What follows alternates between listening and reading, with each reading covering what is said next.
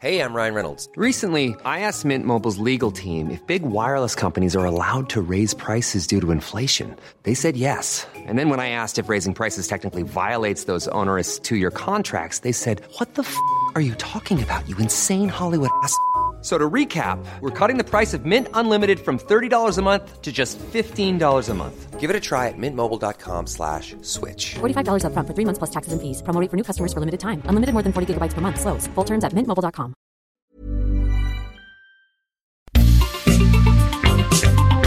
Heraldo Media Group presenta la información y el entretenimiento que usted necesita para estar enterado también en su descanso.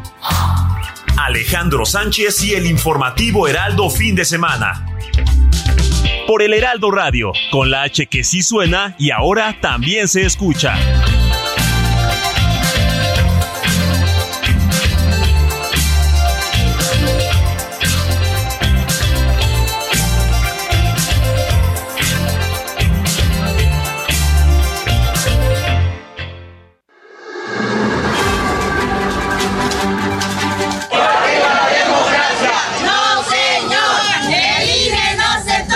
No utilizar estas cosas para eh, perjudicar a posibles adversarios o competidores otros futuros candidatos y no utilizar un caso tan lamentable ¿no? como el de los jóvenes de Ayotzinapa desaparecidos con fines politiqueros.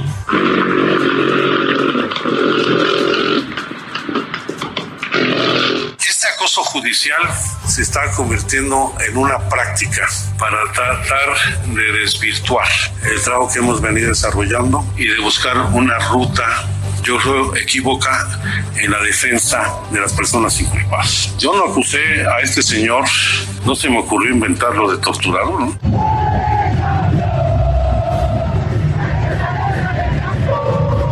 Hay acercamiento del otro lado hacia nosotros.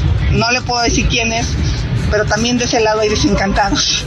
Este, porque hay mucha gente que siente que no está siendo tomada en cuenta y que inclusive están trayendo a gente del PRI a quitarles espacios que ellos pelearon históricamente en Morena. O sea, hay morenistas que están muy enojados.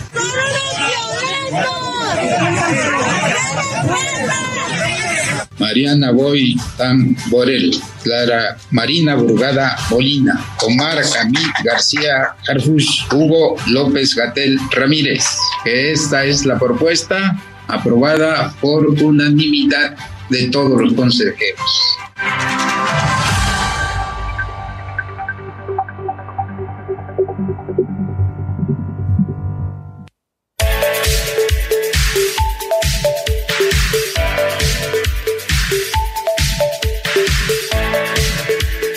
Muy buenos días, son las 7 de la mañana con dos minutos hora del centro del país.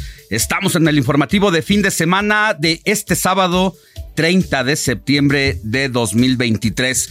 Yo soy Alejandro Sánchez y a nombre de un equipo que trabaja desde anoche y durante la madrugada le venimos a informar sobre las noticias más sobresalientes generadas mientras usted descansaba y vaya que hay información tanto a nivel nacional como internacional. Estamos transmitiendo en vivo desde Insurgente Sur, 1271 de la Torre Carrashi para todo el país. Aquí en la Ciudad de México y en todo el Valle. Nos escuchan por el 98.5 de FM, Guadalajara por el 100.3 de FM, Monterrey 99.7 y más adelante le vamos a decir todas las frecuencias radiofónicas a lo largo y ancho del país e incluso también del otro lado de la frontera en Estados Unidos, en Chicago, por el 102.9 de FM, McAllen 91.7, Bronzeville 93.5 y San Antonio 1520 de AM.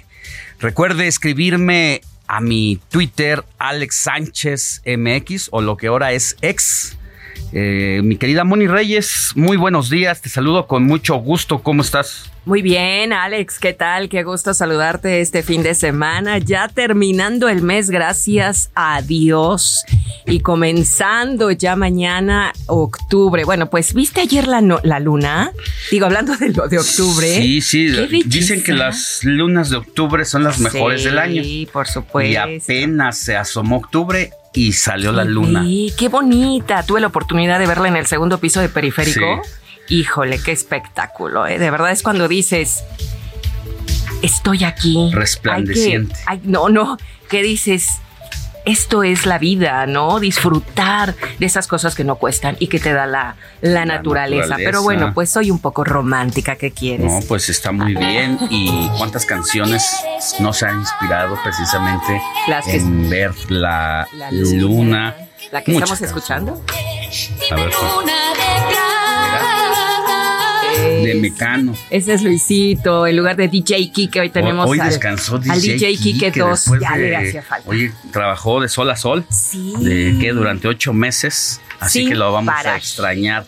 Al querido Quique, pero aquí deja a su representación. Al buen Luis que está aquí en los controles el día el día de hoy. Mi querido Héctor Alejandro Vieira. ¿Qué tal, Alex, Moni, amigos? Muy buenos días. Pues con el gusto de estar de regreso, después de algunos temitas de salud que afortunadamente ya hemos salido de ellos. ¿Qué tuviste? Bronquitis. Bronquitis, eh, tuvimos síntomas el jueves de la semana pasada nos hicimos la respectiva prueba de COVID, afortunadamente salió negativa, pero sí hay el problema por un cambio brusco de temperatura, pero pues ya, ya estamos de regreso con el gusto de siempre, Moni y Alex, para seguir compartiendo toda la información que preparamos para nuestros amigos del público, efemérides musicales, entrevistas. Va a ser un programa muy, muy cargado como siempre, mi querido Alex. yo no sé qué haya pasado, pero esta mañana se me hizo muy diferente a todas las mañanas de sábado antes que llegamos aquí, porque había mucho tráfico el día de hoy. yo no sé si sea la quincena. Sí. Sea que estamos entrando ya prácticamente al último trimestre del año, ¿no? O sea, ya mañana amanecemos a día, día primero y yo no sé qué haya pasado, pero hoy, hoy fue un día sí, mucho diferente. desde temprano. Mucho tráfico para hacer sábado antes de las 7 de la mañana. No me había ocurrido así cuando vengo al informativo. Yo, ¿qué está pasando? Hasta pensé que había habido algún incidente, algún accidente, pero no, es mucha movilidad y qué bueno que es eso. así es, y de hecho, y un detalle, Alex Moni, hoy es quinto sábado de mes si mal no recuerdo por el tema este del hoy no circula sabatino, cuando es quinto sábado de mes circulan, todos los engomados, todos circulamos, todos los holograma 1. todos los holograma 1 circulan, es decir, pares y nones, no hay ningún problema, porque normalmente cuando es el quinto sábado de mes toca unas tres, cuatro veces al año nada más. Entonces hoy es un día de esos. Por eso, por hoy circulan todos los uno, a excepción, nada más eso sí, para que tomen nota nuestros amigos, todos los eh, holograma de verificación 2, esos siguen sin circular. Esos son parejos. Los dos ya no circulan ningún sábado, que por lo pues general son los carros ya muy, muy viejitos que no tengan placas de auto clásico. Claro, claro. Pero sí, ahorita todos los engomado uno, y sí, no hay ningún problema. menos, ¿no? Exactamente. Bueno, creo. Pero sí, bien como lo comenta eh, Alex, Moni, eh, estábamos, ¿cómo se llama? Pues sí, yo venía sobre circuito interior, Avenida Revolución y sí un poquito más cargado de lo habitual para el día y la hora que es normalmente. A mí me tocaron muchos saltos en insurgentes y sí había varios carros a mi alrededor a las cinco y, y llegas mucho más temprano. Cinco y media de la mañana, pero pues aquí estamos con el favor de Oigan, ¿qué sería, ¿qué sería de nuestra vida sin el maíz? Ay, ayer fue Día Mundial del Maíz. Ajá, nacional, porque es muy, muy eh, mexicano y una región de América. ¿Qué sería, pero eh? ¿qué sería de nuestra vida, de nuestra identidad, de nuestra cultura? De pero sobre todo de nuestra alimentación sin el maíz. No, no ¿Te imaginas? No, no, estaríamos aquí. Del, del maíz, ¿qué hacemos con el maíz? Palomitas, tortillas, bueno, derivado de las tortillas, pues los totopos, el pan, elote, elote como los tal, cornflakes, los esquites, los cornflakes, el cereal. ¿Qué más hacemos? O sea, todo lo que hacemos. Pozole. el pozole, que imagina, imagina. Imagínense. Ay, no, no, no, no sería bien. Ayer fue Día Nacional del Maíz, que lo instituyó el Senado de la República como pues una fecha especial para saber lo que está pasando en la industria, en el sector, en la producción y llega en una situación muy complicada. Hace poquito estuvieron en crisis, eh, prácticamente los precios cayeron el 30% y a eso hay que agregarle a que lugares como Veracruz, Sinaloa, pues pasa también el crimen organizado y, ¿por qué no? Presta tu respectivo porcentaje por cosecha, cuando de por sí les va muy mal porque ¿qué festejamos cuando es un pago miserable el que reciben? La friega para cosechar las hectáreas y hectáreas de maíz, el tiempo, el pasar a recolectar el pues el, grano y luego eh, quitar lo que es la milpa se le llama, ¿no? Eh, y luego otra vez eh, trabajar la tierra. Es una friega. Así es, Alexis. Y a eso le sumamos también factores como el clima, que también luego de repente te hace la mala pasada y... Y con este cambio climático también. Heladas, inundaciones, disminuye la producción o la plaguita, fuera poco la, plaga ahí que entra y que... ¿Y, y cuánto cuesta erradicarla? No, es demasiado, la verdad es que pues sirva esta fecha para hacer una reflexión. Más adelante vamos a tener una entrevista con productores mm, del maíz para que nos digan cómo la están pasando, porque hace no mucho incluso vinieron los productores desde el norte principalmente a la Ciudad de México, a Palacio Nacional, a decir cuál era su situación porque no los estaban escuchando.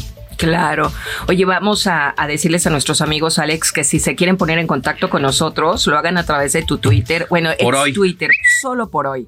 ¿Cuál es? Arroba Alex Sánchez MX. Tuvimos una fallita con el celular. Hoy lo llevamos, lo, llevamos, como dicen, al hospital de celulares. al hospital de celulares. Ahí te lo alivian. Lo revivan.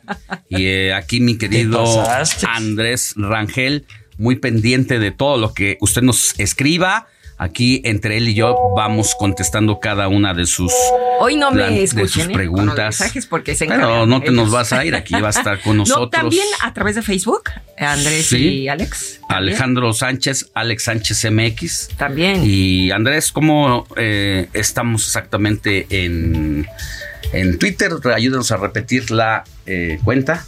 Claro que sí, Alex. Buenos días, buenos días, Moni. Buenos días, Ek. Eh, de regreso, Ek, aquí ya con todo su club de fans que ya lo estaba pidiendo. Ay, no. A ver, ya que yo falte si me buscan tanto como aquí, ¿eh? Diría Pedro Vargas, muy agradecido, muy agradecido, muy agradecido. Esa risa es Venga, Andrés. Aquí vamos bien en redes sociales. Lo que se está llevando las tendencias son los videos de, los migrantes, de cómo pasan sin prácticamente sin ninguna autoridad. Hay un video donde está un policía de Estados Unidos queriendo detener a 100 migrantes y pues es casi imposible. Igual eh, está lo de la tendencia del Canelo, que ya en la noche pelea.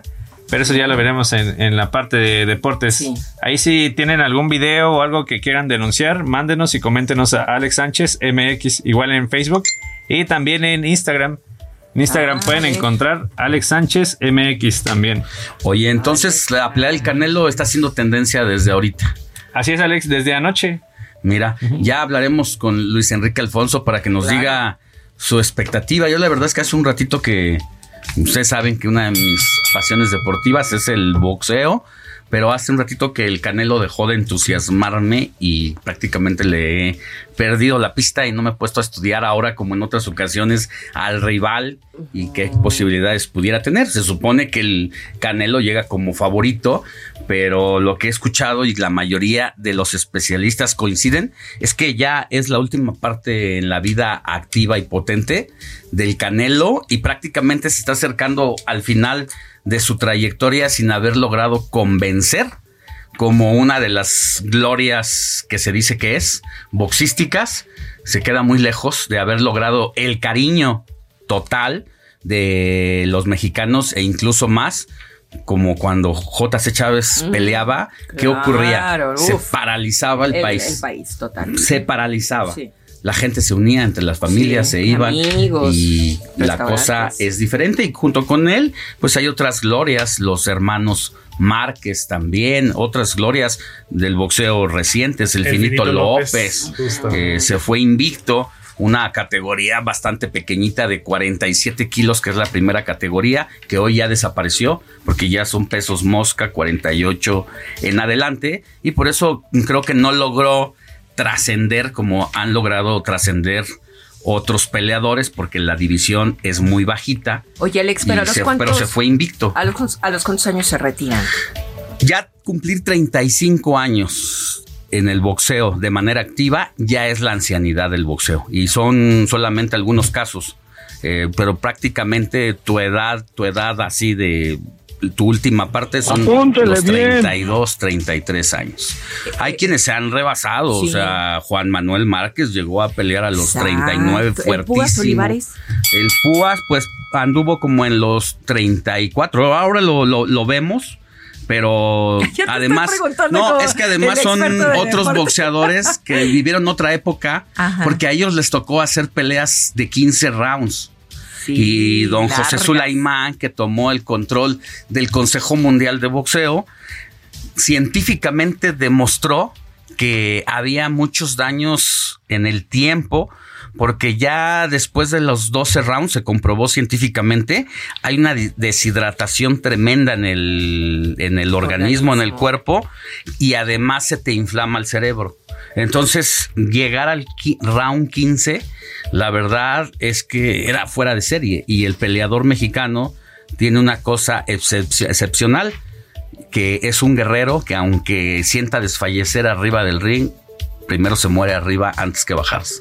Y esa situación, pues es que nos ha hecho que seamos un país con grandes representaciones boxísticas y nos reconozcan a base de, pues, de la individualidad y del repertorio y de todo lo que tenemos, precisamente esta sangre guerrera. Y bueno, pues todavía mucho que desear el Canelo, pero vamos a ver cómo le va. No es de tu agrado, ¿verdad? Estoy hablando del Canelo y estás haciendo caras. Caras y gestos. Sí, de hecho, te pasa. Siempre digo, yo lo he dicho abiertamente, los resultados, esos no se van a negar, no se van a cuestionar ni a discutir, pero sí, como bien lo dices, hizo falta ese clic con la afición para decir es ídolo podría ser muy ganador, pero de eso a ser ídolo, creo que hay mucha diferencia. Y ya lo estaremos platicando con, lo estaremos platicando con Luis Enrique Alfonso, en vista de que hoy Luis Enrique Alfonso no va a podernos platicar de Chiquito Bebé, porque hoy no hay carrera. no hay carrera, pero que nos platique de, de, Canelito. Exactamente. También hablando de hijitos, el hijo de Julio César.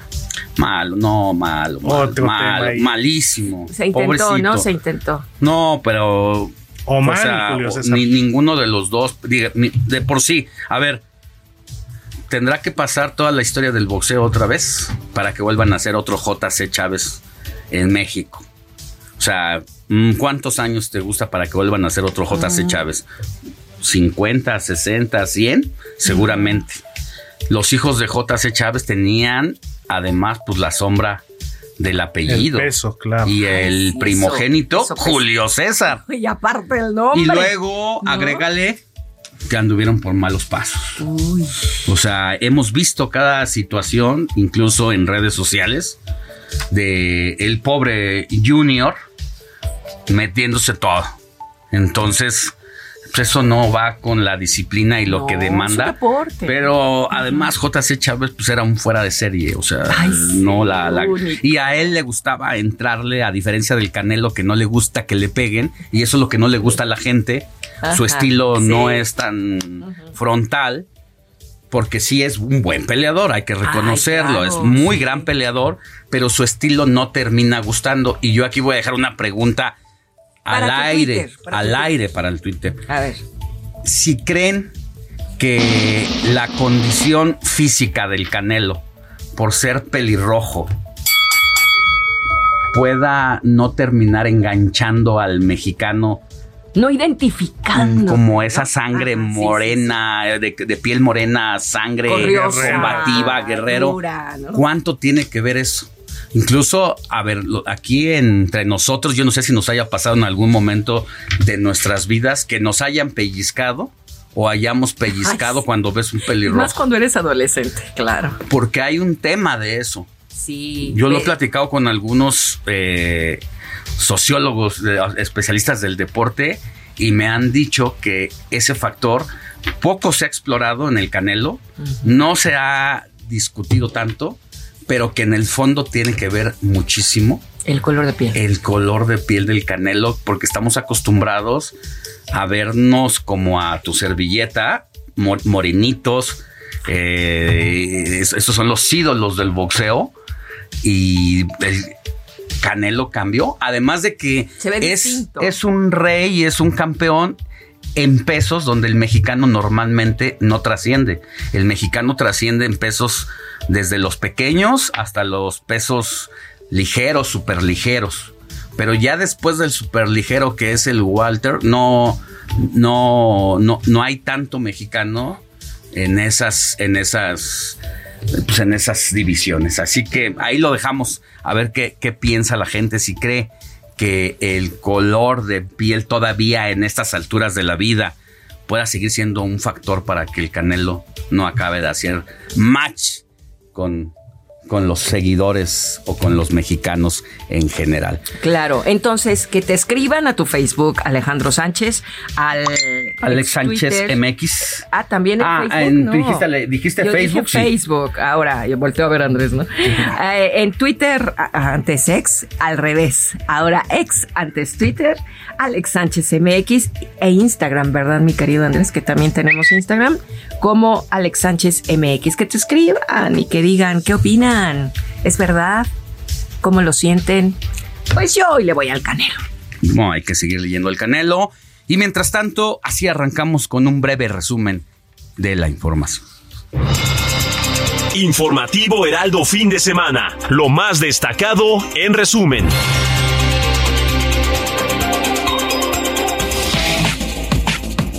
Mire, el presidente López Obrador volvió a arremeter contra el Poder Judicial, al que acusó de estar al servicio de la corrupción y desdeñó la solicitud de presupuesto hecha por la presidenta de la Suprema Corte de Justicia, Norma Lucía Piña, y esto dijo López Obrador. Y sí le creo a la presidenta cuando dice, es que si no tenemos dinero, creo que lo está pensando así. Este, no vamos a poder cumplir nuestra misión de impartir justicia. Entonces la pregunta es, ¿creen ustedes realmente que imparten justicia? ¿Procuran justicia? En otro tema, el presidente López Obrador salió en defensa de la titular de la Comisión Nacional de Cultura Física y Deporte de Ana Gabriela Guevara, pese a que la Auditoría Superior de la Federación detectó anomalías en su gestión cercanas a los 150 millones de pesos. Escuchemos cómo se justificó el presidente o cómo la justificó a Ana Guevara. Pues que las autoridades eh, resuelvan, en este caso la Fiscalía, pero yo no tengo eh, ninguna prueba de que ella haya cometido un acto de corrupción. No tengo prueba. ¿Y sobre el retraso de apoyo a los deportistas? Si hay ese retraso, hay que resolver este, lo que están demandando los deportistas, pero lo mismo, no politizar las cosas. ¿no? Y en temas de la política, tras anunciar que el próximo 27 de octubre se publicará la convocatoria para los aspirantes de Movimiento Ciudadano a cargos de elección popular, el líder nacional del Partido Naranja Dante Delgado dejó entrever la posibilidad de que Marcelo Ebrard pueda participar en el proceso. Es la voz de Dante Delgado Ranauro. No, nosotros ni abrimos ni cerramos puertas. Y en el caso de Eliseo Marcelo, son nuestros amigos. Desde tiempo atrás hemos estado en luchas porque Movimiento Ciudadano está inscrito en el Polo Progresista de México. Y vamos a avanzar eh, precisamente para que México tenga mejores oportunidades. ¿Cómo le gusta a Dante Delgado hacerla de emoción de cara al registro de suspirantes a la presidencia de la República y el Partido Naranja se mantiene por el momento pues alejado de citar ya algún nombre específico que entre en esta competencia. Y mire, durante una visita a Los Ángeles, California, la coordinadora nacional y virtual candidata presidencial del Frente Amplio Xochil Gálvez afirmó la falta de un acuerdo real entre México y Estados Unidos para atender de manera conjunta el tema de la migración, que vaya que es un problemón. Y por su parte, la coordinadora nacional de los comités de defensa de la Cuarta Transformación, Claudia Sheinbaum Pardo, estuvo de gira en Tamaulipas, desde donde pide que no se use a México como punta de disputa en el proceso electoral de Estados Unidos. Y rápidamente en información internacional, el primer vicepresidente del Congreso de Perú y miembro del partido Fujimorista Fuerza Popular, Hernando Guerra García, falleció este viernes por una descompensación a los 60 años en la ciudad de Arequipa, lo que fue confirmado por la presidenta Dina Boluarte. Vámonos a una pausa y al regresar ya está listo mi compañero Alan Rodríguez, quien recorre las calles de la Ciudad de México para darnos el reporte de cómo amanece la capital. Pausa. La noticia no descansa. Usted necesita estar bien informado también el fin de semana. Esto es Informativo El Heraldo Fin de Semana. Regresamos.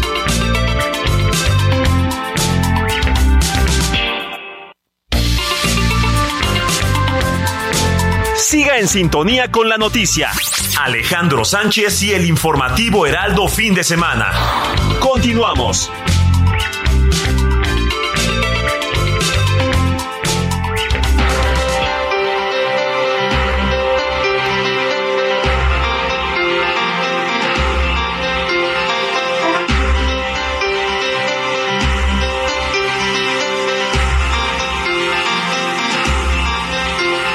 7 de la mañana con 30 minutos hora del centro del país. Estamos de regreso en el informativo de fin de semana y vámonos a las calles de la capital porque ya está listo nuestro compañero Alan Rodríguez. Mi querido Alan, muy buenos días. ¿Dónde te encuentras? Hola, ¿qué tal amigos? Muy buenos días. Mucha precaución para todos nuestros amigos automovilistas que van a circular por la carretera federal México-Cuernavaca. Y es que a partir del kilómetro 40 hasta el kilómetro 44 se está registrando en estos momentos un banco de niebla. Encienda sus luces y maneja con mucha por precaución si usted va a pasar por esta zona. ¿Y qué crees que esta madrugada tuvimos dos volcaduras? La primera de ellas ocurrió en la alcaldía de Gustavo Madera, el cruce de insurgentes norte en la zona de Indios Verdes, justo a la salida del CETRAM Indios Verdes, en donde una unidad del transporte público que afortunadamente no llevaba personas, no llevaba pasajeros, resultó volcada al salir del CETRAM. Y por otra parte, tuvimos también la volcadura de un camión de 25 toneladas de basura, esto en el cruce del el eje 8 sur, la avenida Ermita, y al cruce con Tlalpan. Las labores para retirar las 25 toneladas de basura y para remover el vehículo duraron aproximadamente ocho horas, por lo que toda la madrugada tuvimos eh, cerrada la circulación y la presencia de trabajadores resolviendo esta situación. Por lo pronto es el reporte que tenemos, continuamos al pendiente. Bueno, cuídate mucho, querido Alan, y más tarde regresamos contigo. Estamos al pendiente, muy buen día. Alejandro Sánchez y el informativo Heraldo fin de semana.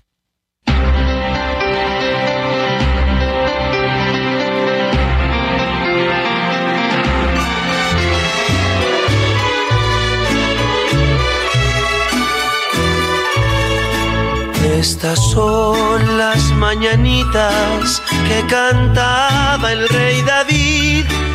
A las muchachas bonitas se las cantamos aquí.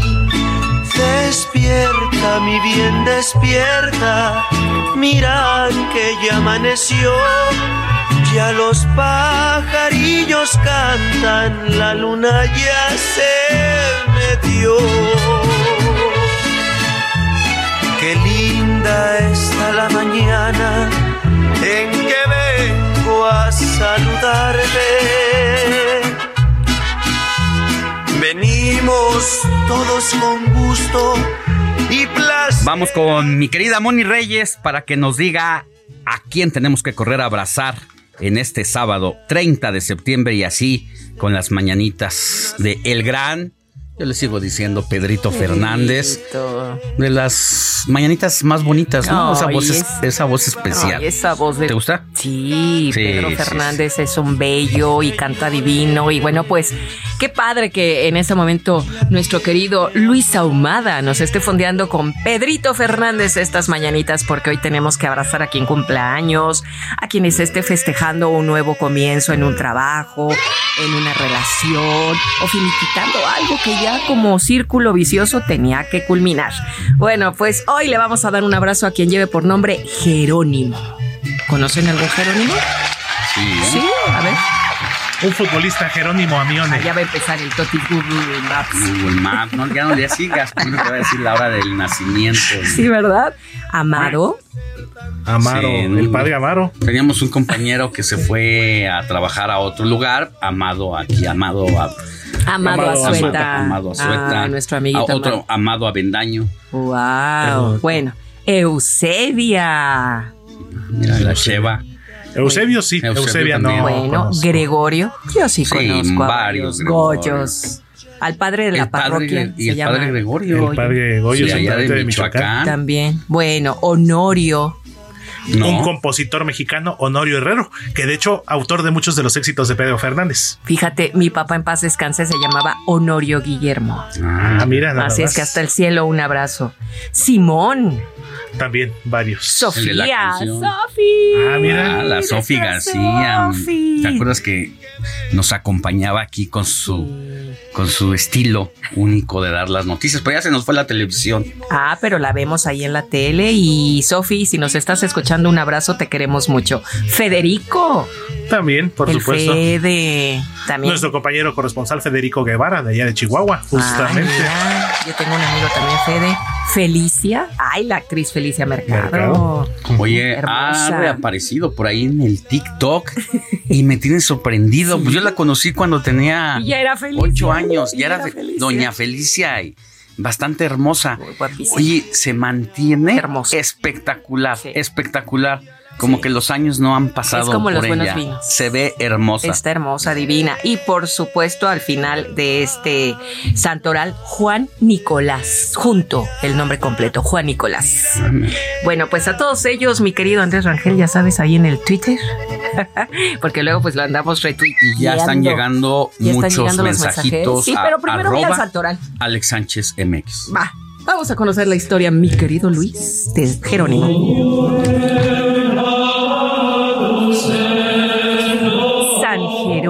Fue un presbítero y doctor de la iglesia, nacido en Estridón en el año 340.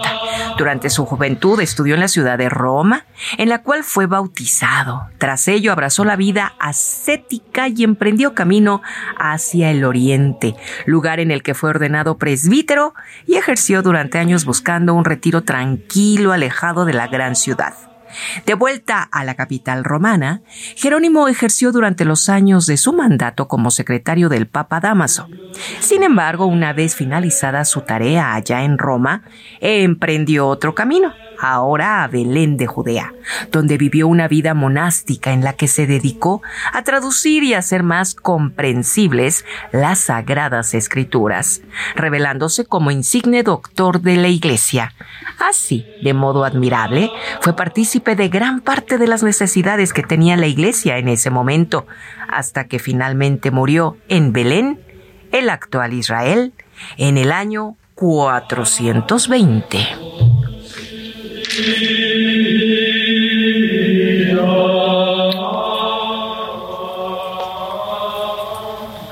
¿Qué tal, mi Alex? ¿Qué te pareció la historia de Jerónimo? Una historia triste al final.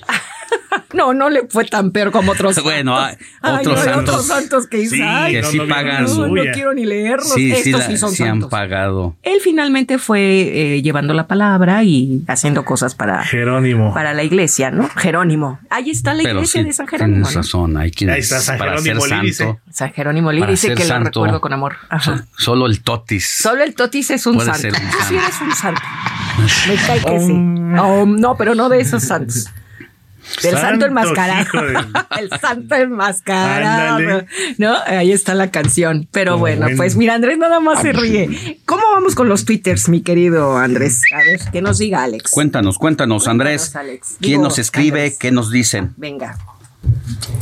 Eh, sí, nos escribe Eugenio García desde Tennessee para que veas que eres internacional, que el programa es internacional. Nos escribe desde allá Estados Unidos y muestra un video del granero hablando del maíz. Oh. Me parece que es eh, granjero Eugenio. También eh, nos habla José José R. García, quien dice, buenos días Mónica, Alex, Héctor, Andrés y Luis, escuchando el programa tan entretenido como siempre. Soy José Ricardo García Camarena del Estado de México. ok, gracias.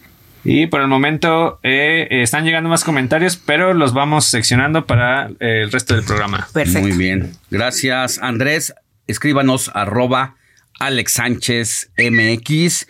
Y vámonos con información. Vámonos a la editorial de don Rafael Carmona en su portazo de este sábado 30 de septiembre de 2023.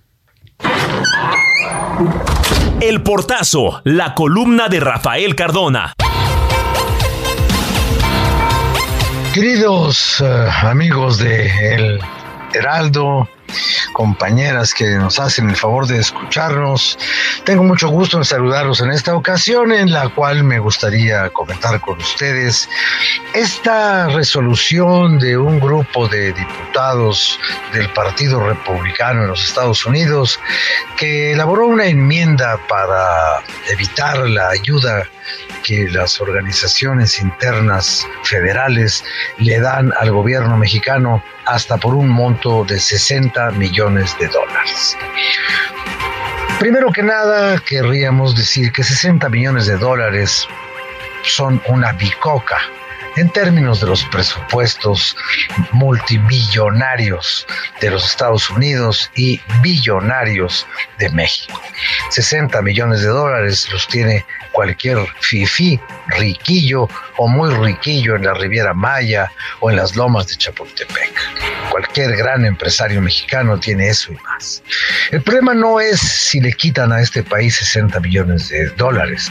El problema es que exista una noción en los Estados Unidos y en México de que los Estados Unidos tienen que ayudar y tienen que repartir su riqueza y que el gobierno de México le pida al gobierno de Estados Unidos que entregue fondos directos a Centroamérica para que se hagan obras de desarrollo social que impidan la migración, así como México hace con este programa que no hace llamado Sembrando Vida. Entonces, por una parte los americanos presionan y dicen, como ustedes, mexicanos, no hacen nada en contra de los distribuidores y exportadores de fentanilo, les quito el dinero de la ayuda. ¿Por qué no podríamos ser tan felices de ver las cosas al revés? ¿Qué tal si México le quitara la ayuda a los Estados Unidos?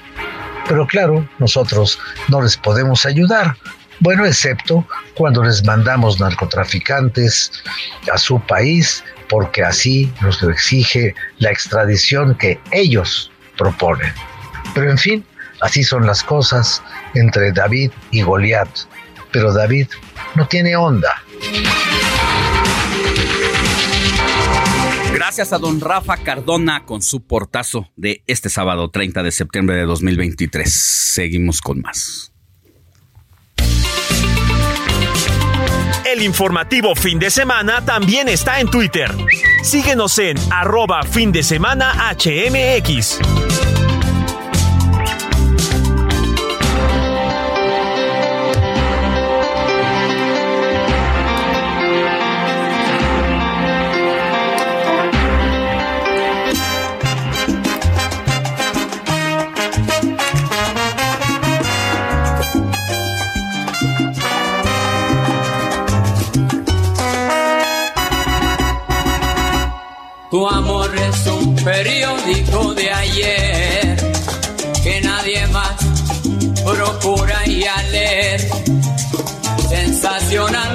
Salió en la madrugada, a mediodía ya noticia confirmada y en la tarde materia olvidada.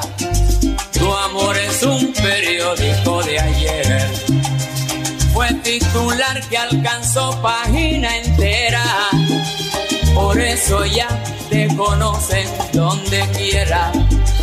Tu nombre ha sido un recorte que. Estamos en las efemérides musicales en la primera parte con Héctor Alejandro Vieira, quien nos trae a un maestro, a uno de los grandes cantautores y productores musicales de salsa de origen puertorriqueño y que sin él no se puede entender lo que hoy es la salsa y la popularidad alcanzada a nivel internacional, mi querido Héctor.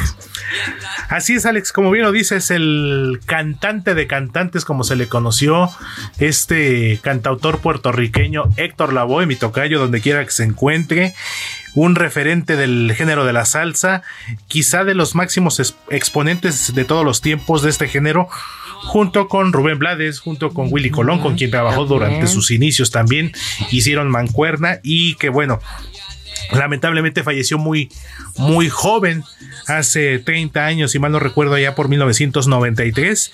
¿Y por qué lo estamos escuchando, Alex Money? Porque justamente hoy 30 de septiembre, pero de 1946 nació. Es decir, estaría cumpliendo 77 años. No estaría tan grande. O sea, murió a los 47 antes de los 50. Murió joven. Exactamente. joven, en la plenitud. ¿Por qué? ¿Qué le pasó? Tuvo una serie de problemas familiares. Uno de sus hijos murió. Él contrajo por una mala transfusión sanguínea, si no me equivoco, eh, contrajo SIDA un intento de suicidio también que él tuvo, se arrojó de un edificio y no se fue tuvo heridas eh, importantes, lesiones fuertes, pero no, no murió a raíz de ese intento fallido de suicidio. Entonces fue una vida pues muy complicada, sobre todo ya en los últimos años, sobre todo a raíz de la muerte de su hijo, que fue donde ya empezó el declive en el que incluso ya empezó a mermar su capacidad física, pero bueno, nos dejó este legado musical. Periódico de ayer, esto es de 1976 pero aún así se escucha bastante bien. Una salsa clásica. Bailable. Y haciendo el comparativo, Alex, hoy tendría o hoy estaría cumpliendo 77 años. Cantantes como Rubén Blades tendrían, bueno, Rubén Blades tiene 75 años. Willy Colón tiene 73, o pues sea, son pues contemporáneos, sí. son contemporáneos, o sea, lamentablemente pues su historia de vida fue muy corta, pero bueno, a final de cuentas dejó una huella importante en la historia de la música y de la cultura popular latinoamericana, Alex Moni. Claro que sí.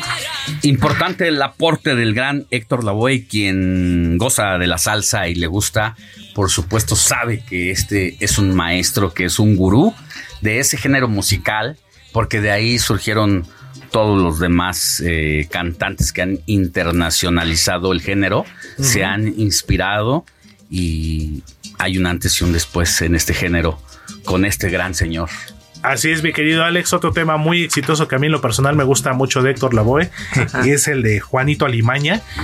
Y no olvidemos que Marc Anthony, Money. Oh, no empieces. ¿eh? no, digo, estoy Ya, diciendo va que. a venir en noviembre, ya tengo el boleto, voy a ir a Ah, gritar mira, como ya. loca y Ya nos voy a lo estar compartió saltando. mi querida Moni. 11 de noviembre, ahí voy a estar. Y Marc Anthony interpretó precisamente a Héctor Lavoe en su película Sí, biográfica. Gracias entonces, por recordármelo, yo te quiero mucho, amigo. te iba a ser el día, mi querida te No, pues yo lo día. sé. Bienvenido a Y mira, casa. ya nos dio, ya nos dio el spoiler de que va a ir al concierto de Ella, Anthony. ya voy a estar. No hay que, hay que vivir. Exactamente. La, la, la, la. Ay, Pero mira, Alex, hasta le cambia el semblante a Moni. ¿eh? Ay, Cuando habla Bocelli de. Bocelli, de Marc Y mi Anthony. Pepe Aguilar. Y su Pepe Aguilar. Son ¿qué mis tal? tres. De todos los tamaños Con le gustan todo, a mi ¿eh? querida Moni. Oye, y Juanito Alimaña es una gran salsa porque es de estas crónicas que nos ofrecieron estos grandes cantantes como Rubén Blades, ¿no? Con Pedro Navaja. Pedro Navaja. Eh, te habla de una historia en la calle, en el barrio, en los suburbios. Y Juanito Alimaña es algo, algo, similar. algo parecido. Ya mi querido Luis Ahumada va a poner ahorita a Juanito, a Juanito Alimaña. Ahí, Ahí está, está, un poquito, hecho. un poquito. Donde quiera te espera lo peor.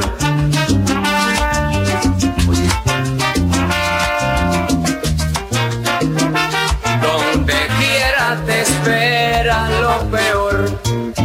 Juanito Alimaña con mucha maña llega al mostrador. Saca su cuchillo. Una crónica como la de Pedro Navajas, precisamente. Así que por eso es grande el querido Héctor Lavoe, que se nos adelantó hace 30 años. Se nos adelantó hace 30 años y hoy estaría cumpliendo 77, pero bueno, donde quiera que se encuentre, la mejor manera de rendirle homenaje a estos grandes artistas de todos los tiempos es seguir escuchando y seguir disfrutando de su música. Y más adelante también tenemos un aniversario luctuoso. Ay, ya hasta de la emoción me ando llevando el micrófono. Más adelante tendremos. De un grande o de una grande. El más grande de todos los tiempos, mexicano, al menos para ah, Creo que ya estoy adelantando ya. aquí. JG. Sí, porque JJ se oye muy. JG, yo creo que por ahí va, ¿no? O JR, su nombre real, ah. José Rómulo. Ahí ah, para adelantito. Ok, al rato regresamos contigo, Héctor. Claro que sí. Gracias.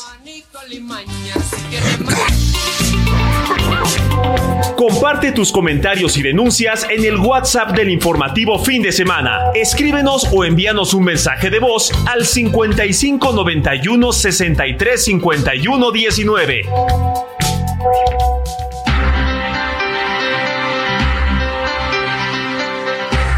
Vámonos a la información. El presidente Andrés Manuel López Obrador anunció que este lunes va a dar a conocer cambios en su gabinete ante la salida de varios funcionarios que buscarán candidaturas a cargos de elección popular. Es el reporte de Iván Saldaña. Adelante, Iván. Alex Auditorio, buenos días.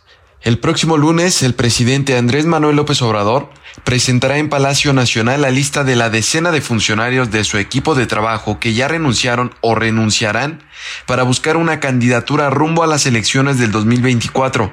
A la par, presentará a los sustitutos. En la conferencia mañanera de ayer, el mandatario federal confirmó los nombres de varios de sus colaboradores que renunciarán, pero también descartó la salida del gobierno federal de Ariadna Montiel, secretaria del Bienestar, quien era mencionada para competir por la candidatura de Morena para la Ciudad de México. Ariadna no, no, no creo que se vaya. Y qué, bueno que, que no se va porque nos ayuda mucho en el programa de, de bienestar. López Obrador también confirmó que espera la renuncia de Rocío Nales, secretaria de Energía, quien irá por la candidatura a la gubernatura de Veracruz. El titular de la Profeco, Ricardo Sheffield, y el titular del Instituto para devolver al pueblo lo robado, Ernesto Prieto, ambos aspiran a ser el candidato de la 4T a la gubernatura de Guanajuato. No, no, no sé exactamente cuántos este, han pedido licencia. Conozco de algunos casos el de Hugo López Gatel, el de Ricardo Sheffield, que no me ha entregado todavía la renuncia, me entregó una carta de agradecimiento. Eh, ¿Qué otros casos? Rocío, que este, todavía no me ha entregado. Este, Javier May ya se fue, Javier May, que estaba en el Tren Maya también nombró al actual coordinador general de política y gobierno de la presidencia, Rabindranath Salazar, quien busca la gubernatura de Morelos. Sí, el, lunes este, ya voy a, este, a dar a conocer los nombres este, y ya voy a empezar a, a, este, a nombrar sustitutos mujeres y hombres. Aquí lo voy a dar a conocer. A partir del lunes ya damos a conocer quiénes este, entran en la sustitución. Sí, ya, ya este, son los que se van a, a quedar hasta el final. Alex, la semana pasada López Obrador dijo que serían como 10 los colaboradores e integrantes de su gabinete que renunciarán próximamente. Mi reporte esta mañana. Muchas, muchas gracias, querido Iván Saldaña. Pues vamos a estar pendientes porque va a ser interesante los siguientes cambios en la administración de López Obrador. Y antes de irnos a una pausa, vamos con Frida Valencia, quien nos tiene información del jefe de gobierno en la Ciudad de México, Martí Batres. ¿Qué tal Alex? Te saludo con muchísimo gusto y te comento que ante la reciente aprobación de cuatro contendientes para representar a Morena en la encuesta que definirá al candidato del partido para la jefatura de gobierno, el actual mandatario capitalino Martí Batres Guadarrama hizo un llamado a los funcionarios a no meterse en el ejercicio democrático con el fin de evitar entorpecer la dinámica.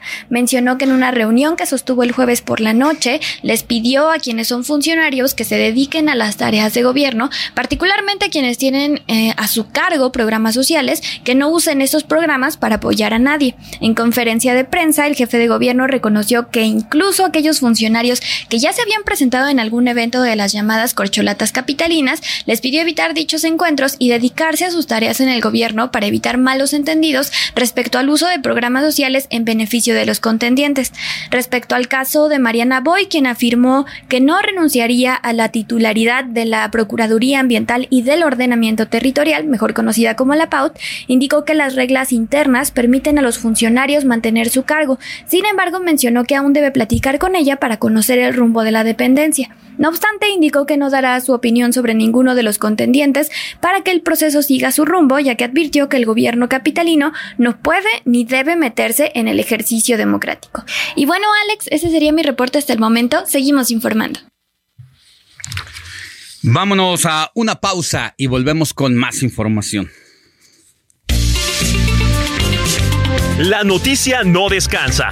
Usted necesita estar bien informado también el fin de semana. Esto es Informativo El Heraldo Fin de Semana. Regresamos.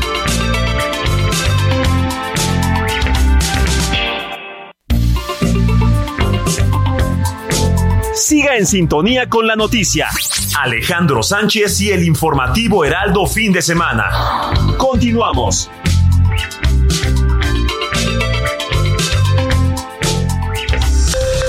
Esto es Noticias a la Hora. Heraldo Radio le informa.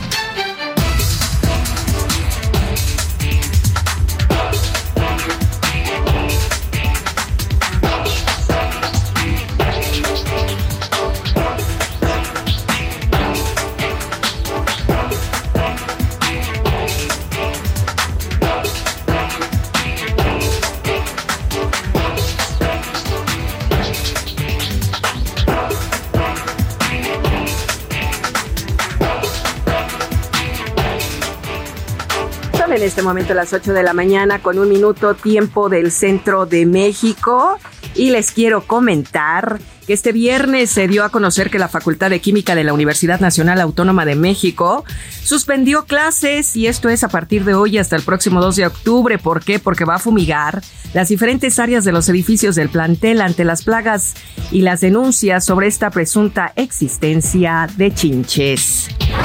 La Secretaría de Desarrollo Urbano y Vivienda de la Ciudad de México anunció la presentación de la plataforma digital de publicidad exterior, una herramienta tecnológica que proporciona información sobre licencias, permisos, autorizaciones y otros instrumentos normativos necesarios para la instalación de medios publicitarios.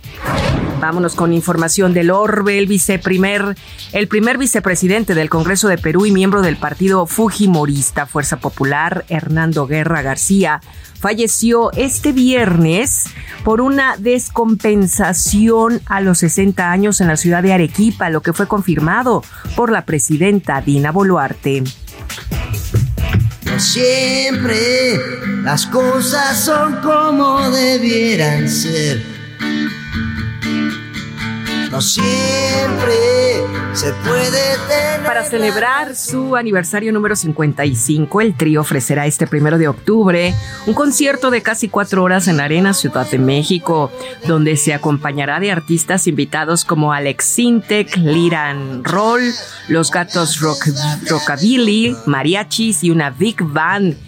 En este largo show recorrerán las más de cinco décadas de música interpretando temas de otros artistas. Por otro lado, Alex Lora reveló que la bioserie de El Tri está a la espera de un productor para su realización. Por eso. Son las 8 de la mañana con 3 minutos tiempo del centro de México, amigos. Estamos aquí en el Heraldo Radio escuchando el informativo fin de semana que conduce Alex Sánchez y su gran equipo de trabajo. Les saluda Mónica Reyes. Esto fue Noticias a la Hora. Siga informado, un servicio de Heraldo Media Group. Alejandro Sánchez y el informativo Heraldo fin de semana.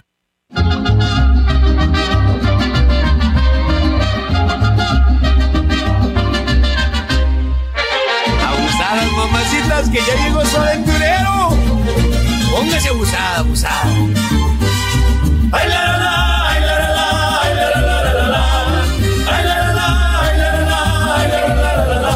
Yo soy el aventurero, el mundo me importa poco. Cuando una mujer me gusta, me gusta a pesar de todo. Me gustan las altas y las chaparritas, las flacas, las gorras y las chiquititas, solteras y viudas y divorciaditas. Me encantan las chatas de caras bonitas. Y por eso digo así cantando con mi canción. Yo soy el aventurero, puritito corazón, verdad de Dios que sí, compadrito. Échele que suene, que suene,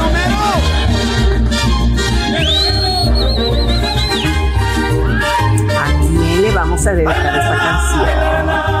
Al aventurero. Primero que nos diga mi querido Héctor Alejandro Vieira. Sigue siendo. ¿Por qué nos trajo A a, don Pedro Fernández? Pedrito. Nuestro querido Pedro Fernández, pues nada más ni nada menos que cumplió 54 años el pasado jueves, el 28 de septiembre. Es que además es como de esos artistas que no necesitan presentación, ¿verdad? Si te das Ya te cuenta, lo sabes, como lo, lo, lo- Ya no le dije a quién estamos No. escuchando. Más bien fue, ¿por qué? ¿Por qué, por lo estamos a, festejando? a Pedrito Fernández. Nuestro querido Pedro Fernández. Ya 54, 54 años. 54 nada Oye, más. pero ni se le nota. No, se ve muy bien y además hay que reconocer que un cuate completamente alejado de escándalos, familiar, tiene Ay, sí. sus hijas con las que ha estado un- una ha dejado esposa. trabajos. Oye, espérame, una esposa de que ella. fue desde la prepa. Ha, des- ha creo, dejado ¿no? trabajos y Por ella. proyectos por estar con ella, por, estar vivir una por estar vida bien. familiar, Por por estar bien. Sí. ¿Y cuándo lo has visto ahí en un escándalo? Pocas veces. No, No, seguramente fans pretendientas debe Uh, tener muchos. Claro, por supuesto. Pero no, es la un verdad es que tipazazo, ¿eh? es de esos hombres que es muy agradable. Es Así muy quiero- Y hace poquito estuvo aquí de visita en el Heraldo y Sí, no me TV. avisaron, caray. No te avisaron, no te tomaste la foto, pero nuestro Robert. Ajá, Nuestro justamente. Robert No, Martínez, pues en su, sí, en su claro. representación. Claro sí, que sí. exactamente, caray. Ay, pues sí, Pero bueno, aquí lo su estamos cumpleaños de nuestro querido Pedro Fernández, José Martín Cuevas Nieves, su nombre verdadero, actor, cantante, compositor, eh, una de las figuras más queridas de la música Y mexicana, que por lleva supuesto. nuestra música por todo el mundo. Exactamente. Integrante, no sé si se acuerden, Alex Money. Integrante de los muñecos de papel también en su Claro momento. que estuvo con Vivi, ¿no? Fue, era A ver, venga, venga, venga, a ver. Pedro Fernández, Ricky Martin, Eric Rubín, Vivi, Vivi Gaitán, Sasha Sokol y Angélica Rivera. ¿no estaba Eduardo Capetillo? No. Ah. Porque Eduardo Capetillo era el protagonista de esa novela, Alcanzar una estrella, y la segunda parte que era Alcanzar una estrella 2. Oh, ¿ves? Venga. 1990-1991. Hacía frío, calor, llovía cuando filmaron. Hubo eclipse de sol el 11 de julio de aquel ¿Ya viste, año. Alex? ¿Ya viste todo lo que sabe? No, hombre, está completísimo. La- los protagonistas, las telenovelas. Todo sabe que quién sabe, sí, todo, quién no. Todo, todo, qué barbaridad. ¿Qué haríamos sin. ¿Qué haríamos sin Ya. Totis? Programas de espectáculos también sí me ando aventando. Eh, espectáculos, deportes, política, eh, Música. De Tocho, Morocho. música, médico, ambiente, Ya nada más. Todo. es ovnis también, ¿le sabes a eso? Casi no te los manejo, pero lo intentamos. Ya nada más me faltaría vender totis los domingos. Ah, bueno, no, también ya los, Ya has Ya los traído vendes. totis, los vendíamos allá en Ciudad ricos. Universitaria. No, pero aquí Con has traído totis. cacahuates y. Exactamente, Ay, qué- botanas, unos cazares. No, ya se no, bueno, ya. La, la hora de la botana ya llegó. Entonces, pues hoy festejamos y recordamos a nuestro Muy querido Pedro bien. Fernández, quien cumplió 54 años, pasado Y con- 28 de oye, septiembre. Y con este tema. El aventurero. Ay, a mí me gusta. Exactamente, tema principal de su disco del mismo nombre, Aventurero, lanzado en 1998. Muy bien. ¿Y podemos escucharla otra vez? Venga, Pedrito, arráncate, compadre. aventurero y a mis suegras les respondo que si traen a sus hijitas, me las cuiden o no respondo.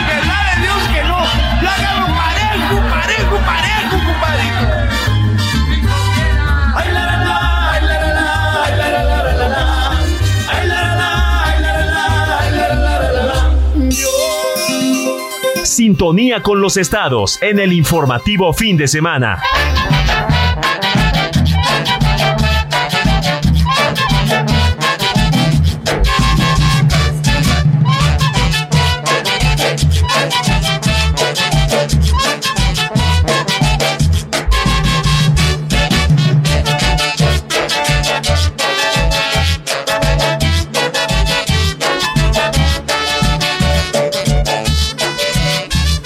8 de la mañana con 8 minutos hora del el centro del país.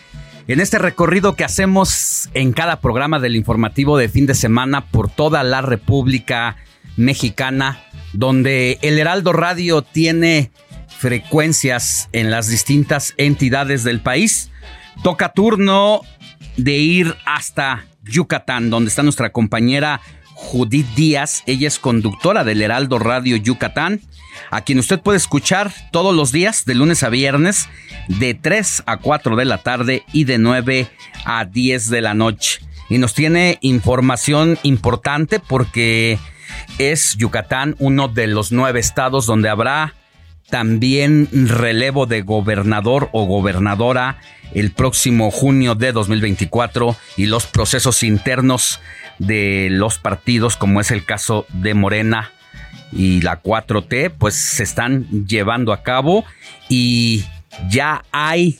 algunos mm, nombres ya definidos de quienes pueden participar y sin duda mi querida Judith lo que fue nota también esta semana es la renuncia de Jorge Carlos Ramírez Marín del PRI para buscar algo en Morena allá en Yucatán.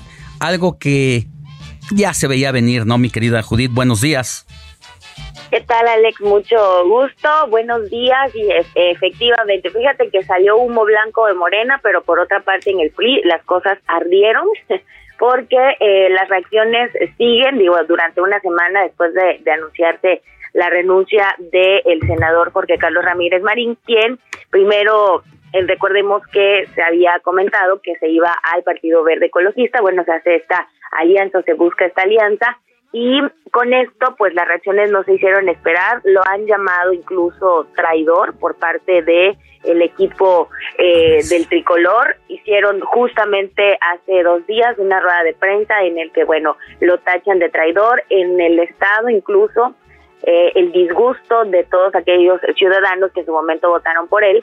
Y con esto también las cintas en bardas que se han registrado y bueno, han circulado de redes sociales. Incluso ayer eh, se colgaron una piñata en uno de los puentes del periférico aquí en la ciudad de Mérida con una banda que decía traidor. Entonces, así las cosas, así las reacciones, los, la cual Jorge Carlos Ramírez Marín en una entrevista dijo que son lógicas, que entiende que, que digan o que las personas se sientan así. Eso lo ha dicho en entrevista a medios y compañeros que se lo han topado justamente en la calle al ex senador priista. Pero no conforme con eso, el, esta semana también se dio a conocer los cuatro aspirantes a ser coordinador de la defensa de la cuarta transformación en busca de la gobernatura aquí en el estado de Yucatán, en la cual pues también Jorge Carlos Ramírez Marín aparece justamente en esta lista de 27 aspirantes fueron 10 hombres, 10, mujeres, perdón, y 17 hombres. Aparece Jorge Carlos Ramírez Marín, pero tuvo cero votos por parte de los consejeros. Entonces, para sorpresa de él, pues bueno, y para sorpresa de muchos, incluso de burla de los ciudadanos, pues bueno, no pasó, digamos, este primer filtro. Y con esta convocatoria, los cuatro aspirantes que salen a relucir y que bueno, de los cuales también fue sorpresa, porque para muchos uno de los primeros lugares sería Verónica Camino, si no es que la senadora hubiera rebasado, digamos, era la idea que se tenía y las expectativas también, que hubiera la posibilidad de rebasar en votos a Joaquín Díaz Mena. Entonces, Joaquín Díaz Mena, así es, el guacho, y con esto queda Joaquín Díaz Mena con 42 votos, Rocío Barrera Puc queda con 17 puntos, Verónica Camino con 14, es la sorpresa que bueno, ella queda en tercer lugar y Yasmín Villanueva Mo, ella queda en cuarto lugar con ocho puntos, que por cierto aquí hay un punto del cual ayer entrevistábamos a Yasmín Villanueva Mo, porque fue la primer diputada de Morena aquí en el estado. Y en el caso de las otras tres mujeres, la diputada federal Rocío Barrera quien eh, pues también trabajó muy de la mano con Claudia Sheinbaum, esto durante este proceso de recorrido que hizo por toda la República Mexicana. Entonces, así quedó esta tabla, Joaquín Díaz Mena, Rocío Barrera Puc, Verónica Camino y Yasmín Villanueva. Entonces, ya veremos si Jorge Carlos Ramírez Marín sale como uno de los candidatos, pero por el Partido Verde. Muy interesante lo que pase allá en Yucatán por varios motivos para el próximo proceso electoral de 2024, donde se va a renovar presidencia de la República, pero ya decíamos, también gubernatura de la entidad. Importante por varias razones. La primera, ha sido pues un estado gobernado en los últimos dos sexenios por el partido Acción Nacional. Este, este estado, pues parecería que es fácil de que Acción Nacional lo sostenga, pero no ocurre así, aun cuando su gobernador, eh, Mauricio Vila, está bien posicionado en las encuestas nacionales que se hacen sobre otros gobernadores del país. El gobernador Vila siempre sale entre el primero, segundo y tercer lugar y de ahí no ha bajado en estos cinco años.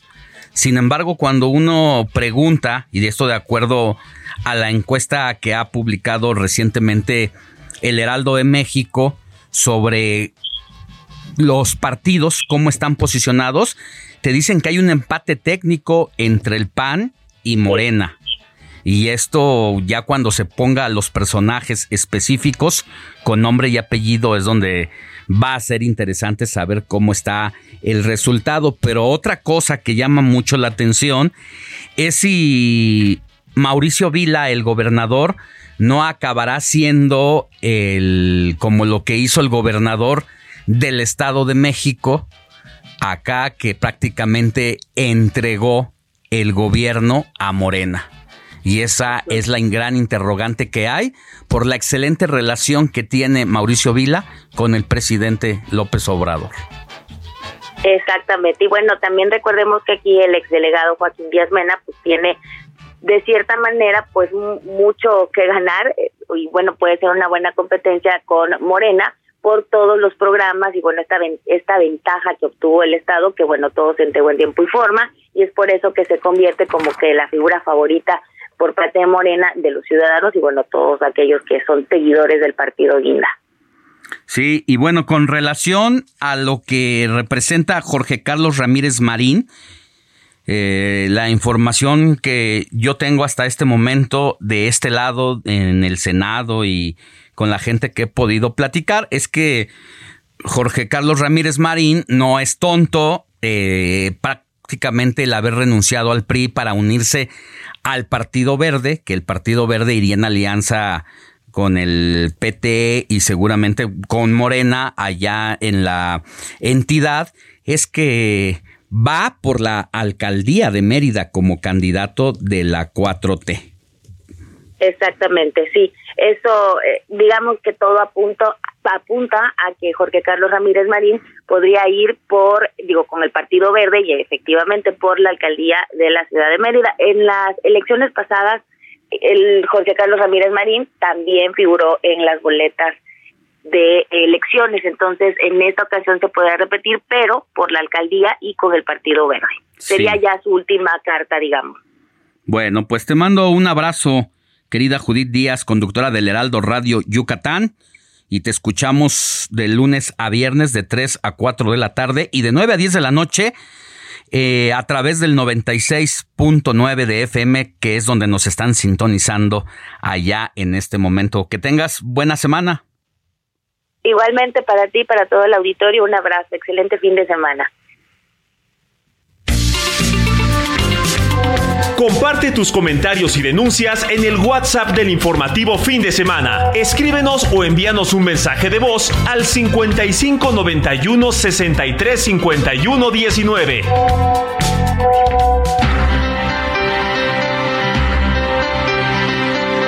8 de la mañana con 18 minutos hora del centro del país. Mire, ayer 29 de septiembre se conmemoró el Día Nacional del Maíz, una importante fecha debido a que esta planta se ha convertido en un pilar de alimentación mexicana y una manifestación cultural que se remonta al origen prehispánico de la región y es pues pilar de la alimentación mexicana, empezando por las tortillas, uno de los alimentos de la canasta básica y representa tradiciones ancestrales, mitos, leyendas, fundación del país, que pues el maíz es la base alimentaria de millones de mexicanos y que tenemos 64 razas distintas de maíz presente en México.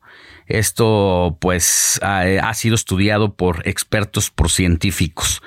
Pero más allá de la conmemoración alegre y lo que tengamos que decir de la representación nacional e identidad, pues vale la pena hacer un repaso de cómo están las cosas realmente en el sector. Hace unas semanas hablábamos aquí de la crisis que han padecido productores de maíz por diferentes causas. Y en esta ocasión, aprovechando la conmemoración del día de ayer, quiero agradecerle a Juan Carlos Anaya, director del Grupo Consultor de Mercados Agrícolas, que nos haya tomado la llamada en esta mañana de sábado. Querido Juan Carlos, para hacer pues un repaso de lo que representa el sector en este momento. Muy buenos días. Buenos días, Alejandro, con el gusto de platicar de un tema que nos apasiona porque pues, el maíz, por lo que tú señalas, es algo, una situación muy especial en México por todo lo que representa en su alimentación, en la cultura, ya que el origen del maíz es aquí en México, ¿no?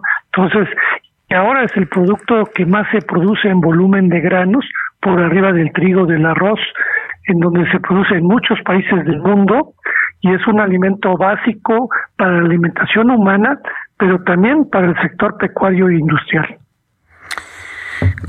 Hace unas semanas venían los productores a hacer reclamos a la federación por la falta de apoyo debido a la baja en el precio de la tonelada a nivel internacional y se tenía en otros gobiernos una bolsa destinada precisamente para cuando pudiera ocurrir una emergencia agrícola de esa naturaleza, poder respaldar al productor para que no perdiera el, valor de su cosecha, para que su trabajo pues de alguna manera se viera remunerado. Hay que recordar que como en cualquier cadena agrícola, los productores son los que menos ganan, son los que más eh, pues trabajan de sol a sol se rajan el lomo, como se dice en el argot, y que a la hora de la verdad son los que menos retribución tienen. Una injusta realidad de lo que pasa en los mercados.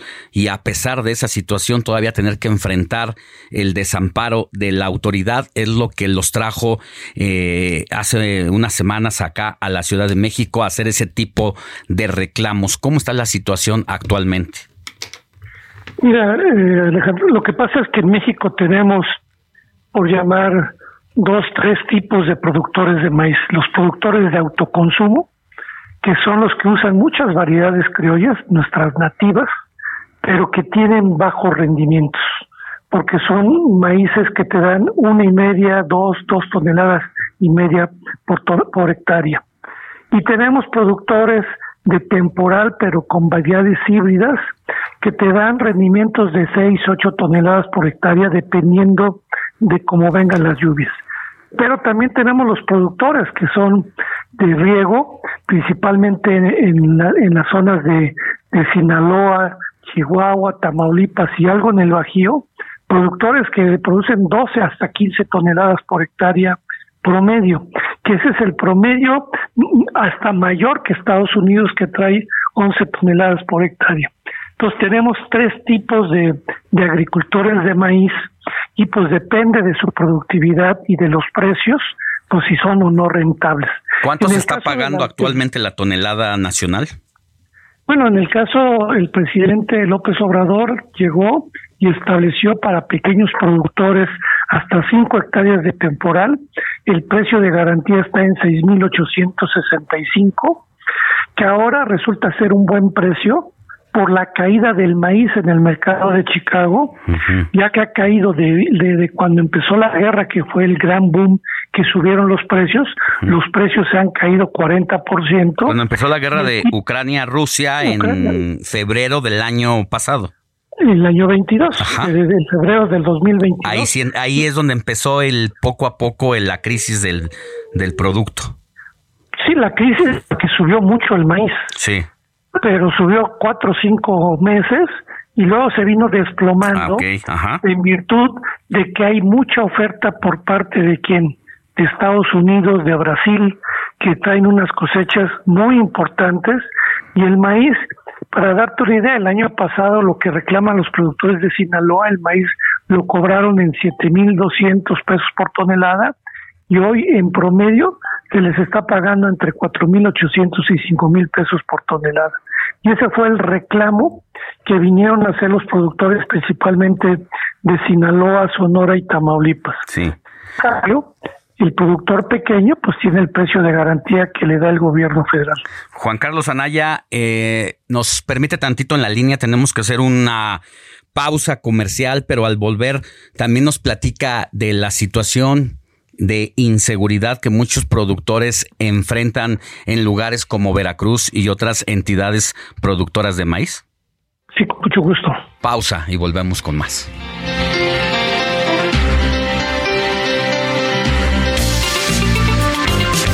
La noticia no descansa. Usted necesita estar bien informado también el fin de semana.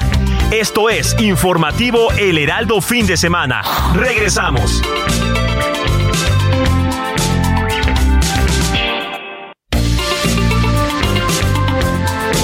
Siga en sintonía con la noticia. Alejandro Sánchez y el informativo Heraldo fin de semana. Continuamos. Hey, I'm Ryan Reynolds. Recently, I asked Mint Mobile's legal team if big wireless companies are allowed to raise prices due to inflation. They said yes. And then when I asked if raising prices technically violates those onerous two-year contracts, they said, "What the f*** are you talking about? You insane Hollywood ass." So to recap, we're cutting the price of Mint Unlimited from $30 a month to just $15 a month. Give it a try at mintmobile.com slash switch. $45 up front for three months plus taxes and fees. Promoting for new customers for limited time. Unlimited more than 40 gigabytes per month. Slows. Full terms at mintmobile.com.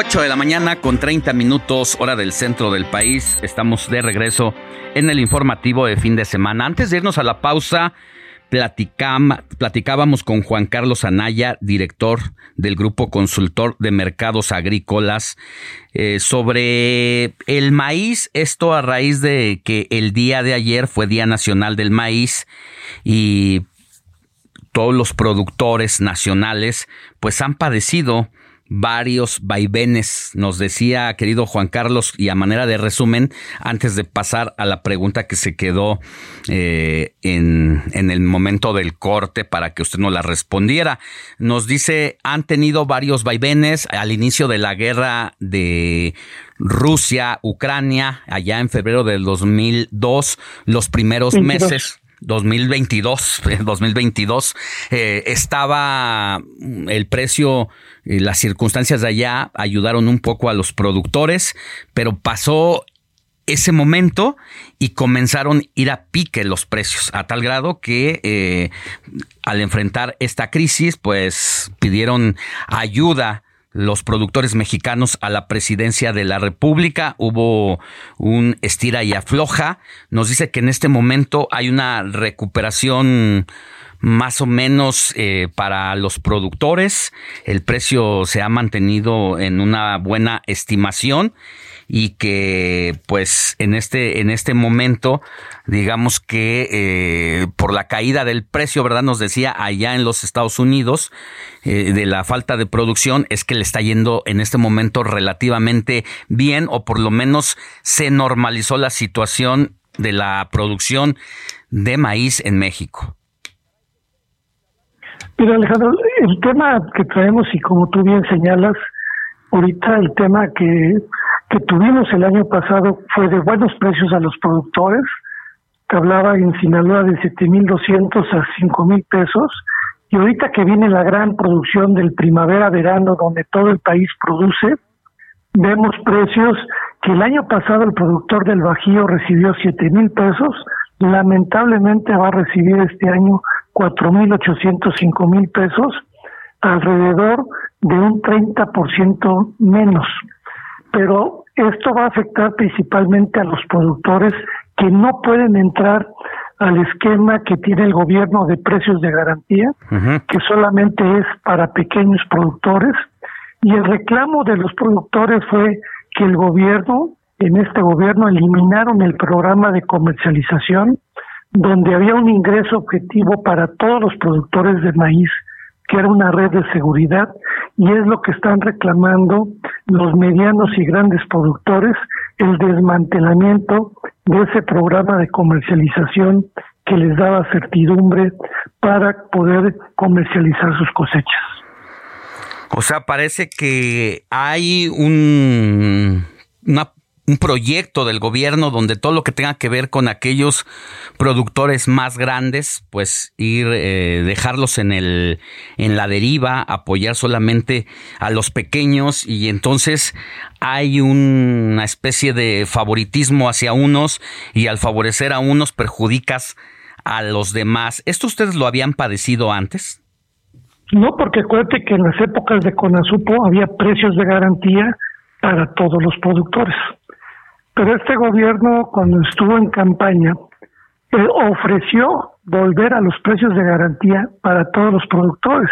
Y lo lamentable es que solamente se orientó, que no está mal, a los pequeños productores, pero dejó fuera a los medianos y grandes productores, lo cual es una política totalmente equivocada en virtud de que nuestros socios comerciales sí apoyan a todos sus productores de maíz, ya que allá también existe un ingreso objetivo que permite tener una red de seguridad, que tengan una rentabilidad para que puedan sembrar. Yo creo que ha sido una política equivocada, discriminatoria, ya que todos somos mexicanos, todos son productores y tú lo señalabas, se la juega todos los días. Sembrar le cuesta a todos. Qué bueno que se le apoye más al pequeño, pero sin descuidar a todos los productores que ante las circunstancias actuales que estamos viviendo, en el último reporte del INEGI, lo que más le preocupa al productor son los costos de producción, el cambio climático y la comercialización. Y el gobierno se ha olvidado de esos tres aspectos. De los costos, nada más apoya en fertilizantes al pequeño, no se preocupa por el mediano productor. En el tema climático eliminó los programas de seguro agrícola y catastrófico y ahora vamos a tener una crisis de sequía. Viene la peor producción de frijol, viene a la baja la producción de maíz en una forma importante y no van a tener estos seguros que ayudaban a los productores pues a mantenerse con los seguros por recibir un ingreso. ¿Qué, viene para los productores frente a este escenario? ¿Cuánto más pueden seguir resistiendo así los medianos productores, los grandes productores? Eh, esto, pues de alguna manera, si no hay este esquema de apoyo, si hay una volatilidad en los precios que a veces decae, a veces repunta un poco, eh, pues seguramente tendrán menos capacidad para abarcar las hectáreas de siembra que normalmente eh, cosechan. Muchos productores van a caer, los que tienen crédito, porque acuérdate que eliminaron la financiera nacional, es después de más de 50, 80 años, el sector rural se queda sin un banco. Antes había Banjiral, Banrural, y este gobierno eliminó por mala operación, por mala administración, cerraron la financiera nacional, el productor no va a tener quien le preste y productores caerán en cartera vencida, también en temas de no tener ingresos, no poder sembrar.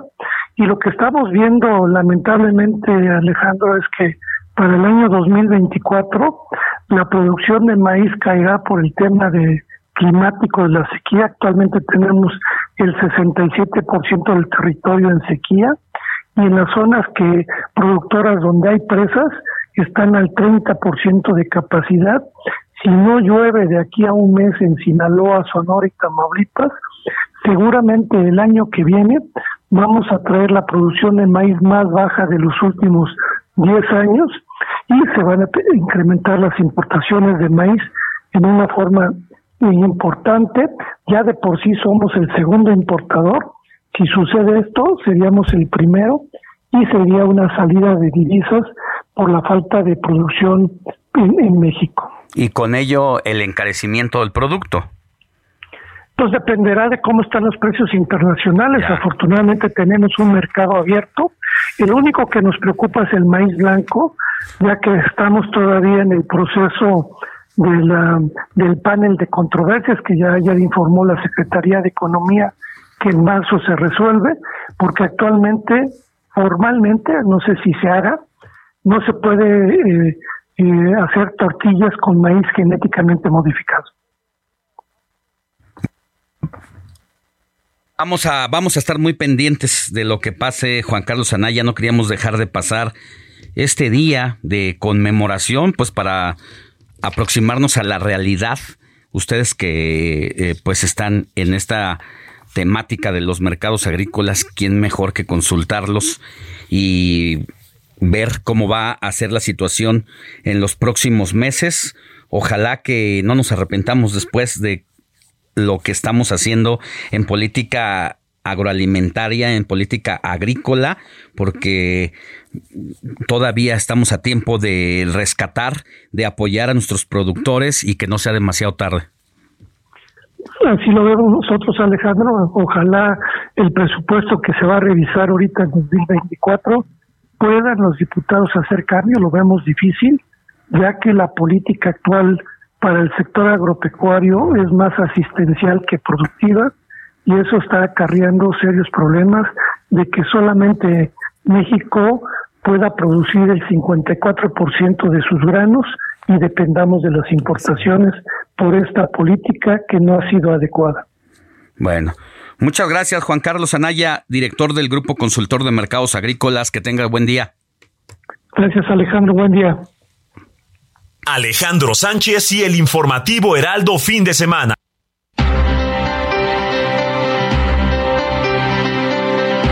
Ocho de la mañana con 40 minutos hora del centro del país. Mire, el Heraldo Media Group firmó el pasado martes junto con más de 20 empresas de comunicación el pacto entre medios. Esto es una iniciativa de la Organización a favor de lo mejor para compartir las historias de mexicanos y mexicanas que aspiran a mejorar el estado actual del país. Escuchemos el reporte de Héctor Vieira.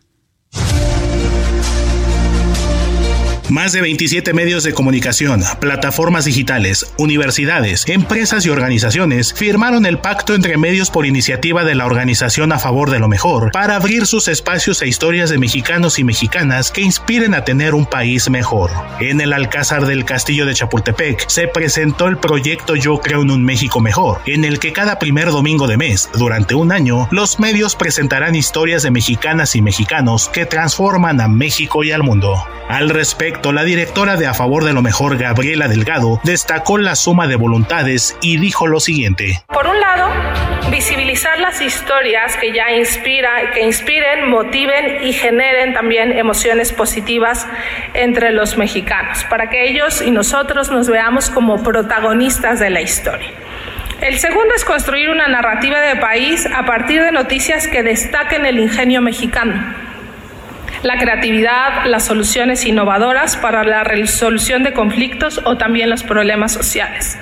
Y el tercero, creo que vamos a coincidir que nos surge, es reforzar los lazos de comunidad. Por su parte, Katia Chazarreta, la primera mujer mexicana en viajar al espacio, advirtió de la fuga de talentos mexicanos al extranjero, al recordar que el 17% de las personas que trabajan en la NASA son mexicanos. Es la voz de Katia Chazarreta. Esos mexicanos que lograron llegar a la NASA, uno de los lugares con más competencia a nivel internacional, que lograron llegar a la NASA no los aprovechamos aquí, en su propio país. Pero ¿qué creen? Esos mismos mexicanos que están trabajando en otros países, en esta tecnología tan increíble, si les preguntas a cada uno de ellos, si tienes esta oportunidad en tu país, ¿te regresas? Me van a decir que sí. Katia Chazarreta también recordó que en el Senado se presentó una reforma constitucional espacial. La iniciativa explicó está esperando su votación para que faculte al Congreso y se regule en la materia. Por su parte, Juan Francisco Ili Ortiz, decano de los empresarios de medios impresos, reafirmó que México es más grande que sus problemas y esto fue lo que dijo. Será un compromiso permanente el poder reforzar lazos de comunidad para demostrar que juntos somos capaces de lograr grandes cosas. En tanto, Ninfa Salinas Sada, presidenta del Comité Ejecutivo de Grupo Salinas, subrayó que el objetivo es visibilizar la historia de mexicanos referentes. Así lo dijo. Estamos escasos de liderazgo en este momento en nuestro país, pero no estamos escasos eh, yo creo que no estamos escasos en la realidad, es decir, allá afuera México está lleno de historias fantásticas. Estamos quizá escasos en la comunicación que estamos recibiendo y estamos quizá escasos en todo esto que estamos leyendo, oyendo desde la televisión, desde los radios, desde los periódicos. Por eso hoy estamos haciendo el compromiso. Cabe destacar que los representantes de los 27 medios firmaron el pacto compromiso, entre ellos Heraldo Media Group. Con información de Luis Pérez Cortad, Héctor Vieira, Heraldo Media Group. Alejandro Sánchez y el informativo Heraldo fin de semana.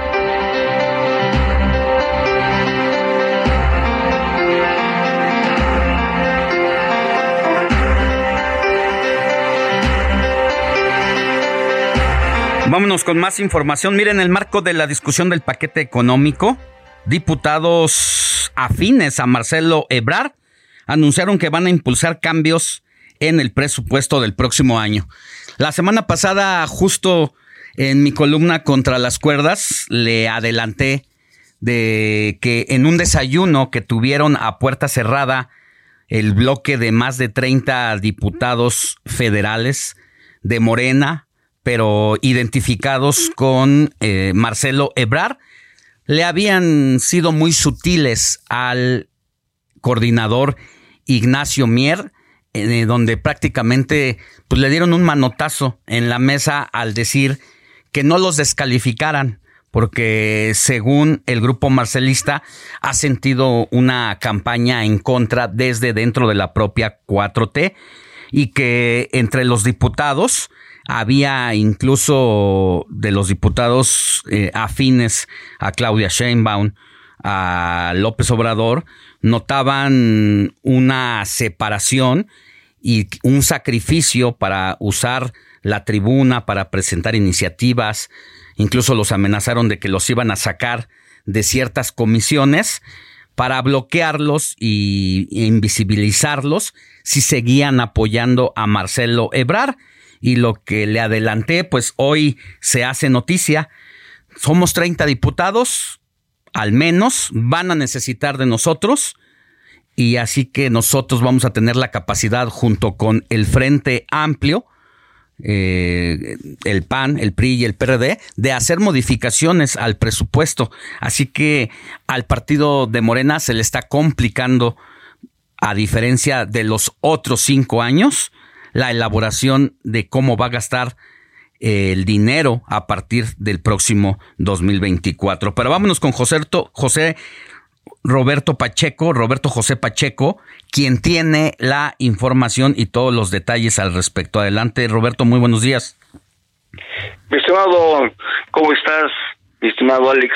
Bueno, efectivamente llega el mes de octubre ya y diputados los diputados tendrán que abocarse de lleno a la aprobación de una primera instancia ley de ingresos para el próximo año, fecha límite 15 de octubre, y pasaría al Senado como Cámara Revisora. Y precisamente de lo que tú estás hablando sobre el presupuesto, más de 40 diputados de Morena, afines a Ebrar, anuncian que van a promover modificaciones al gasto público el diputado Daniel Gutiérrez Gutiérrez, que pues ha aparecido como vocero precisamente de los marcelistas en San Lázaro, adelantó que serán 42 diputadas y diputados que integran esta organización el Camino de México, que fue creada por el ex canciller Marcelo Ebrard como un plan estratégico de presión política, pues que van a buscar hacer asignaciones por un monto mayor de 20 mil millones de pesos en el gasto público del 2024 y dicen ellos que es para atender las necesidades de sus distritos y del país, entre ellos está el campo mexicano. Así lo dijo, escuchemos. En general vamos a votar a favor y en lo particular vamos a analizar de manera muy minucioso las partidas, los sectores y sobre todo vamos a modificar, estamos seguros, el presupuesto en favor de las y los mexicanos. Bueno, pues ahí está el uso político electoral de presión de como un arma el presupuesto, diputados afines a Marcelo Ebrard, 42 en total, mi estimado Alex, como te menciono, van a enfocar sus peticiones al igual que la oposición. Como sabemos, no se requiere mayoría calificada para la aprobación de, de estas herramientas de, del paquete económico. Se espera que el proyecto de ley de ingresos no haya cambios, aunque el precio del petróleo, calculado en 56.7 dólares por barril está muy por abajo. Se puede haber, puede haber excedentes y también puede haber críticas sobre el endeudamiento de casi dos billones de pesos. Esto es sobre la discusión a la ley de ingresos. Sin embargo, en la discusión del presupuesto se esperan recortes y reasignaciones.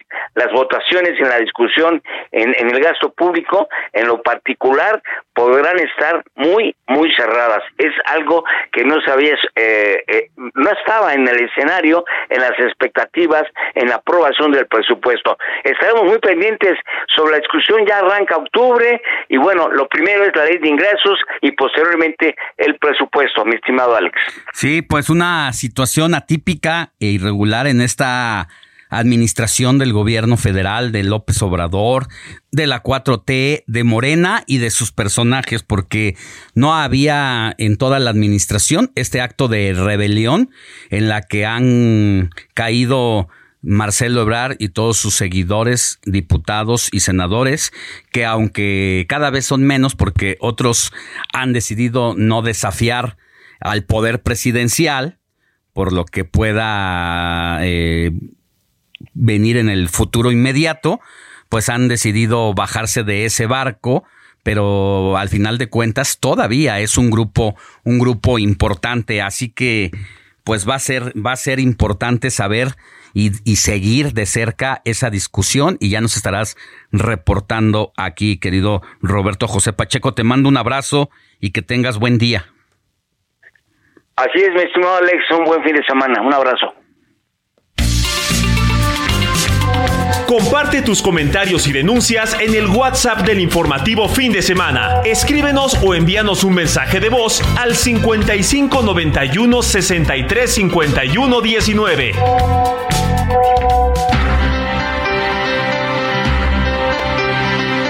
Ocho de la mañana con 50 minutos hora del centro del país. Seguimos en el informativo de fin de semana con los temas que son parte de la agenda nacional y local y no se diga de esta ruta 2024 como le hemos denominado en el Heraldo Media Group. Agradezco que esté con nosotros en la línea telefónica a Luis Espinosa Cházaro. Él es coordinador del PRD en la Cámara de Diputados y quien ha mantenido una constante y fuerte actividad también dentro del el Frente Amplio por México. Bueno, pues ya se viene de cara el proceso interno de la coalición, va por la Ciudad de México, Luis Espinosa Cházaro, y las cosas se ponen cada vez más interesantes. ¿Cómo está? Buenos días. Bien, Alex, te saludo con el gusto de siempre. Buenos días. Cuéntenos en qué etapa estamos viendo pues que están muy movidos en la casa de enfrente, allá en Morena. Eh, las nueve entidades ya eh, van avanzado su proceso interno para elegir a quien los va a representar. ¿Cómo están las cosas en el Frente Amplio? Bien, estamos eh, contentos. La próxima semana seguramente ya la dirigencia de la Ciudad de México presentará el método que ya está muy avanzado la idea es que los partidos presenten a sus candidatos o candidatas, me refiero al PAN, PRI, PRD, y a partir de ello pues comiencen los foros, los debates y luego venga pues la votación de la de la gente, las mediciones, las, los careos y vamos a, a tener un proceso completamente distinto al del destapador y las corcholatas y las corcholatitas donde donde simulan, nosotros sí queremos que la gente participe para ver quién es el candidato o la candidata que saque a Morena de la Ciudad de México. Va a haber un proceso primero interno en cada partido y una vez eh, que tengan sus propias reglas de como partido hacer lo propio en el frente o cómo está la cosa? Sí, eh, bien lo mencionas, tal como lo mencionas, que cada partido decida eh, con sus reglas internas con qué personaje quiere participar, hombre o mujer, o un hombre y una mujer por partido, me refiero a PAN, PRI, PRD, eso ya está muy avanzado, y a partir de ahí pues iniciar los debates, las, los foros, eh, las mediciones y, e ir con el mejor o la mejor posicionada. Eh, insisto, aquí lo que lo que lo importante es ver quién tiene realmente la posibilidad de, de, de, confrontar con Morena, porque el mal gobierno está en Morena, no dentro del frente, y en ese ánimo veo a mis compañeros del PAN y del PRI. ¿Es tiempo de las mujeres, Luis Espinosa Cházaro?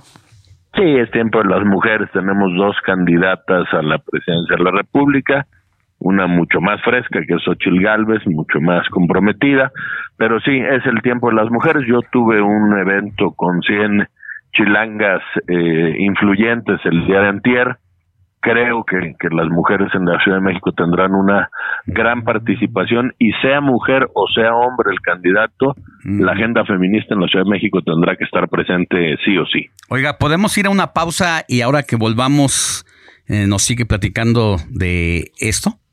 Sí, con gusto. Por favor, pausa y volvamos con más.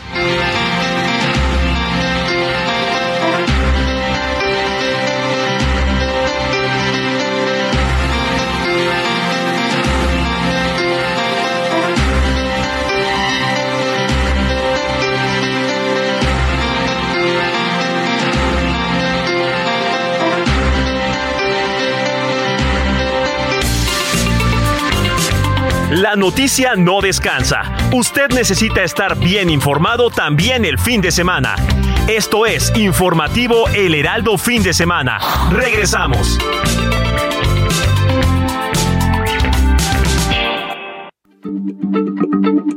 Heraldo Radio, la H se lee, se comparte, se ve y ahora también se escucha.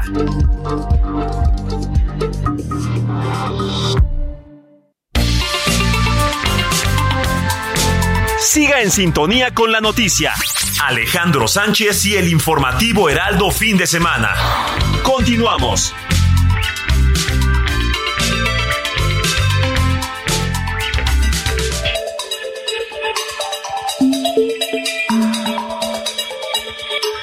Nueve de la mañana en punto hora de la Ciudad de México. Estamos de regreso en el informativo de fin de semana.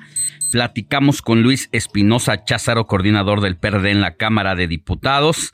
La pregunta que le hicimos antes de irnos a la pausa es si era tiempo de las mujeres y no dudó en responder que sí, que nos decía diputado que hay dos mujeres, obvio que buscan la candidatura presidencial. ¿Y qué pasa en rumbo al gobierno de la Ciudad de México, uno de los eh, de las zonas de la batalla electoral que va a ser muy interesante, junto también con otras ocho entidades donde habrá eh, relevo de gubernatura. En el caso específico de la Ciudad de México, de donde usted es, donde alzó la mano para decir sí me interesa, por eso también dejó el cargo que tenía en el Frente Amplio por México para entrar en la competencia, pero hoy nos dice, pues si una mujer también está bien posicionada en la capital, adelante. Y de eso se trata esta contienda primero interna en el Frente Amplio para sacar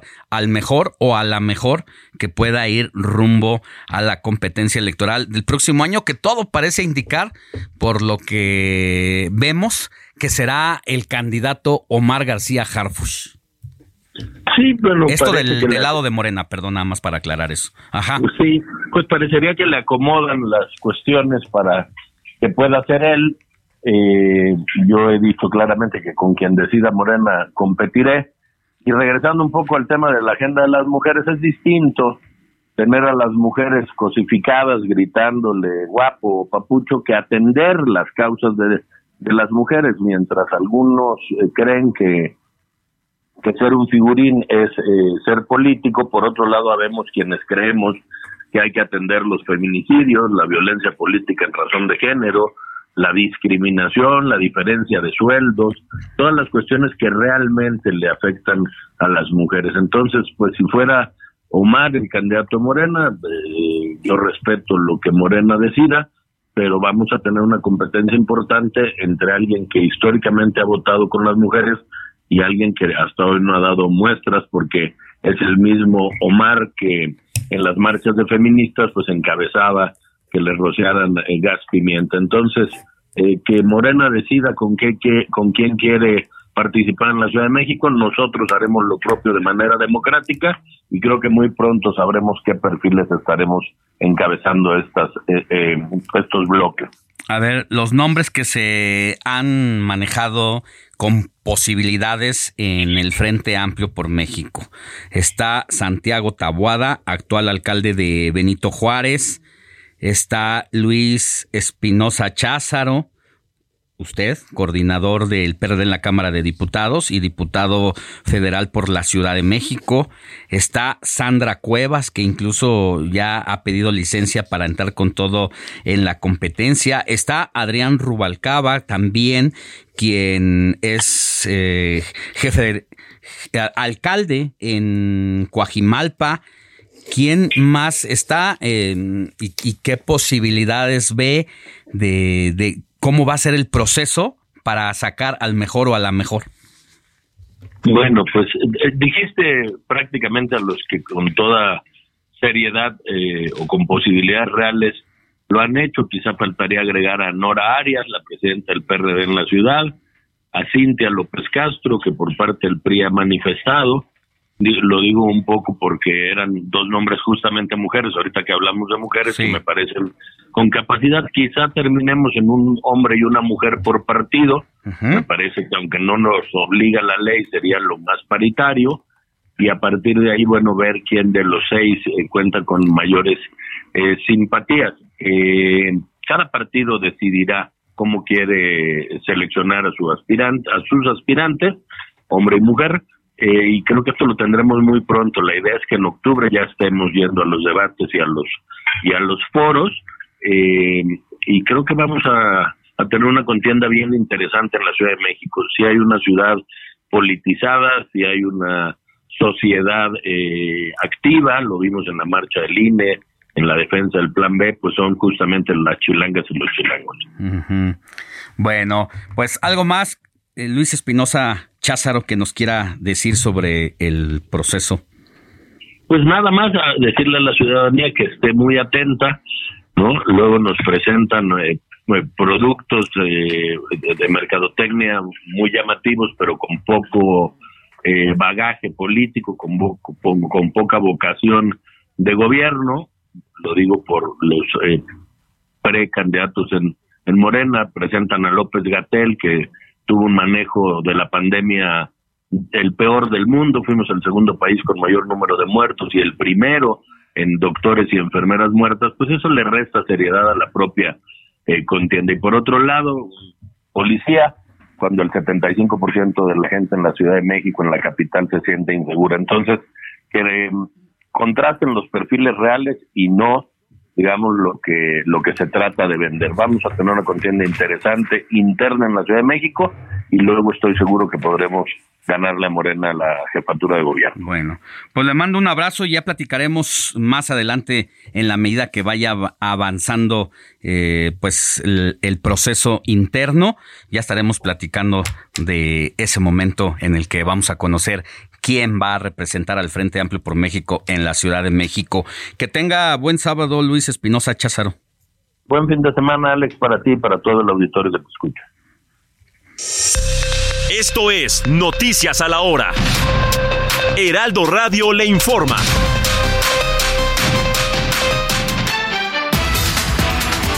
9 de la mañana con 7 minutos en entrevista para el informativo fin de semana, el director del Grupo Consultor de Mercados Agrícolas, Juan Carlos Anaya, explicó que la caída en los precios internacionales del maíz debido a la alta oferta de países como Estados Unidos y Brasil también ha afectado a los productores mexicanos, quienes han visto disminuidos sus ingresos por la venta del grano. Escuchemos. Para darte una idea, el año pasado lo que reclaman los productores de Sinaloa, el maíz lo cobraron en 7.200 pesos por tonelada y hoy en promedio se les está pagando entre 4.800 y 5.000 pesos por tonelada. Y ese fue el reclamo que vinieron a hacer los productores principalmente de Sinaloa, Sonora y Tamaulipas. La madrugada de este viernes, un grupo de migrantes mexicanos fue atacado a balazos en el cerro de Cuchumá, en Tecate, Baja California, dejando como saldo dos muertos y tres heridos, así lo informó el Instituto Nacional de Migración. De los 11 migrantes mexicanos que pudieron salir de la zona serrana, dos mujeres fueron trasladadas a centros de salud cercanos para ser atendidas por impacto de bala. Se da a conocer que los tres presuntos participantes en el secuestro de la presidenta municipal de Cotija, Yolanda Sánchez Figueroa, que fueron detenidos, no tienen antecedentes penales y en los archivos no hay indicio de que hayan participado en algún otro hecho delictivo, así lo afirmó el fiscal general del estado de Michoacán, Adrián López Solís. Por otro lado, el Instituto Politécnico Nacional regalará en la Ciudad de México lentes especiales para ver el eclipse solar de forma segura y distribuirá tanto en el Planetario Luis Enrique Erro como en el Museo Tesosomoc 2.500 gafas con filtro especial que cuenta con certificación. Asimismo, en él habrá conferencias y talleres cada fin de semana sobre este fenómeno natural. La cartelera se podrá consultar en la página oficial del planetario, así como por las redes sociales del mismo. En el orbe, el presidente de Brasil, Luis Ignacio Lula da Silva, ya camina y realiza fisioterapia en su habitación tras haber sido sometido este viernes exitosamente a una cirugía en la que se le implantó una prótesis de cadera y otra plástica para retirar el exceso de piel en los párpados. Así lo informaron hoy sus médicos de cabecera. El video de una rata gigante que se pasea a sus anchas por lo que parece ser su hogar, que en realidad es un supermercado de Nueva York, se ha viralizado. En la imagen se observa cómo el roedor de gran tamaño y estómago abultado anda entre los pasillos en los que se venden refrescos, yogures y demás bebidas ante la mirada atónita de quien lo ha logrado grabar. Son las 9 de la mañana con 10 minutos tiempo del centro de México. Amigos, estamos entrando a la tercera hora del informativo fin de semana con Alex Sánchez y su gran equipo de trabajo. No se vaya, quédese con nosotros aquí en el Heraldo Radio. Les saluda Mónica Reyes. Esto fue Noticias a la Hora. Siga informado, un servicio de Heraldo Media Group.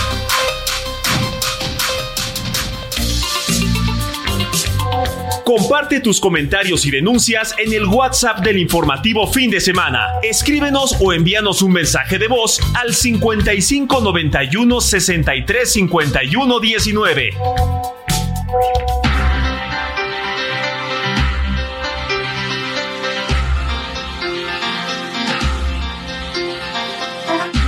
Nueve de la mañana con 10 minutos, hora del centro del país. Antes de ir a más información, Andrés Rangel tiene mensajes de la audiencia que nos han escrito a Twitter en esta ocasión porque se nos murió el celular.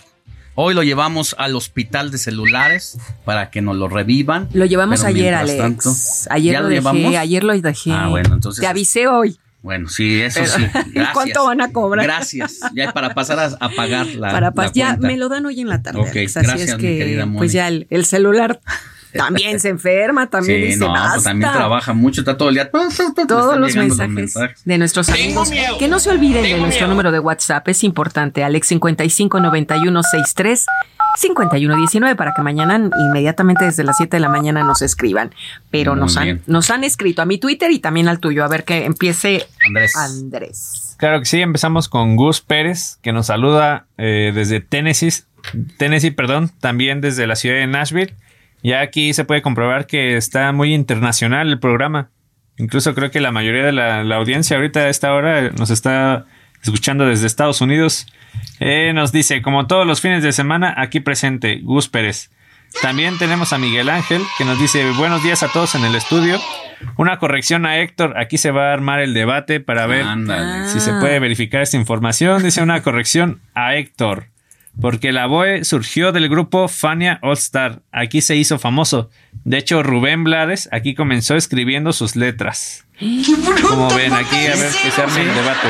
Dice que sí, no hay debate. Dice, aceptan. Dijo Héctor Alejandro.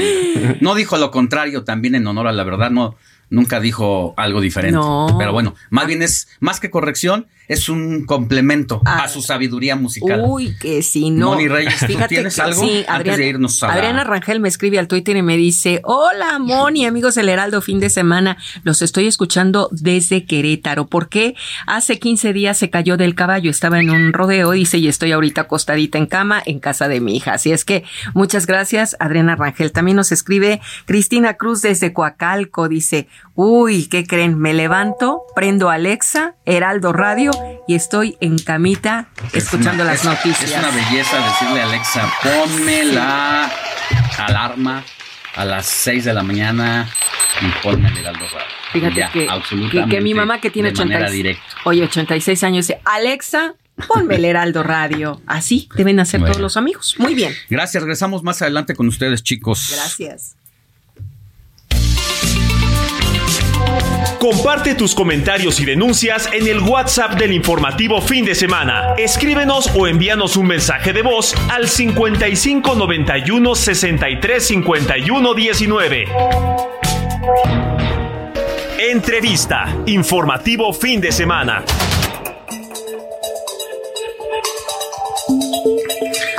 Vámonos a más información y agradezco que esté en la línea telefónica a José Manuel del Río Virgen, quien presentó el proyecto Inocencia, con el que pretende implementar en territorio veracruzano la liberación de al menos 3.500 personas detenidas en cárceles veracruzanas de manera indebida, arbitraria, ilegal, violentando todas las garantías. José Manuel del Río Virgen lo vivió en carne propia en esta administración que prácticamente ya va de salida y quisiera preguntarle, José Manuel del Río del Río Virgen, eh, si nos puede eh, pues decir, hacer como un corte de caja de que a partir de la implementación de este programa, de este proyecto que usted realiza con abogados, ¿cuántas personas han logrado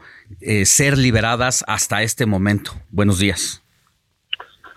Buen- buenos días, Alex. Me da mucho gusto saludarte eh, saludar a todos los que nos hacen el favor de escuchar y ver y también aprovecho para enviarle un saludo a todos los que nos ven en los diferentes eh, centros penitenciarios. Por supuesto, eh, le comento rápidamente, el proyecto Inocencia nació en una universidad de Israel, luego lo trajeron a Estados Unidos, eh, a San Diego, de ahí el doctor Tomás Mundo Arriaza y un servidor lo trajimos a la Ciudad de México y de México lo trajimos a Veracruz.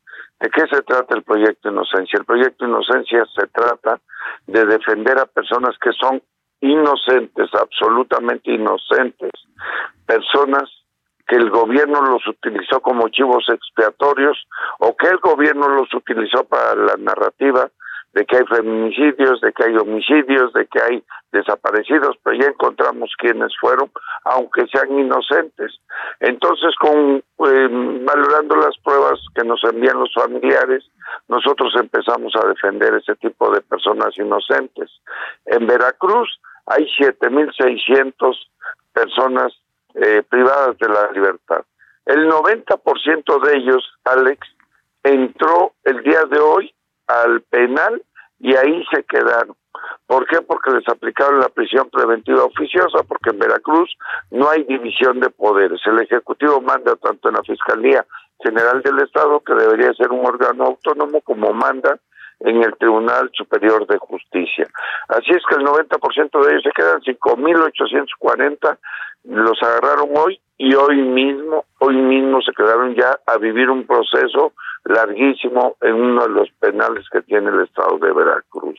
Nosotros calculamos que de esos 5.840 que les aplicaron la prisión preventiva oficiosa, pues es obvio, es natural que ellos hayan, eh, muchos de ellos solamente hayan servido como carnada, como chivos expiatorios, y a esos son los que nosotros estamos defendiendo. Al día de hoy, con el apoyo de Dante Delgado y con el apoyo de otros compañeros míos del Senado, incluido el, doctor Tomás Mundo Arriaza y su servidor, y el senador Ricardo Monreal Ávila, hemos sacado hoy, al día de hoy, 87 personas las hemos sacado de la cárcel porque eran inocentes y porque no tenían nunca que haber pisado un penal y, sufrir lo que se sufre en un penal. Así es que usted comprenderá que cuando se lo entregamos a un familiar, al hijo, al esposo, al, al familiar más cercano, pues a los amigos incluso,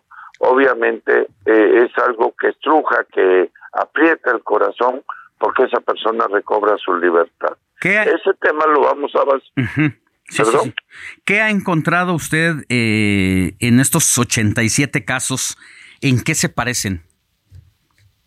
Todos se parecen en que los agarraron el día de hoy, que traían armas, que traían drogas. Es el mismo modus operandi, operandi de la fiscalía, el mismito. Traían armas, traían drogas y habían faltado a la autoridad, les habían aumentado la madre o los, los habían caloneado o les habían hecho eh, el intento de fuga. Esas son las tres cosas por los que primero los consignan por violentar a las instituciones de la Administración de Justicia, que es el nuevo delito que sustituyó al de ultrajes a la autoridad. Y por eso los meten. Ya que están adentro, dicen, ah, pero también se da este supuesto de que pasó por donde estaba una bolsa de restos humanos y por lo pronto él la pudo haber tirado. Cuando ellos saben perfectamente bien que esa persona no tenía nada que ver o simplemente eh, hacen lo que el, un juez de control hizo conmigo, simplemente dice, lo que me ha dicho la fiscalía no me basta, pero yo tengo ganas de mm. quedar bien con el gobernador del estado. Lo que me ha dicho la fiscalía no me basta, pero yo voy a vincular a proceso a José Manuel del Río Virgen. Y luego, pues, tiene uno que demostrar toda la inocencia y salir con la cara en alto y decirles, ustedes tienen que repararme el daño y ustedes tienen que ser señalados de que son, soy víctima del Estado de Veracruz, que en mi caso, José Manuel del Río Virgen, de acuerdo con la Comisión Ejecutiva de Atención a Víctimas, soy víctima del Estado de Veracruz.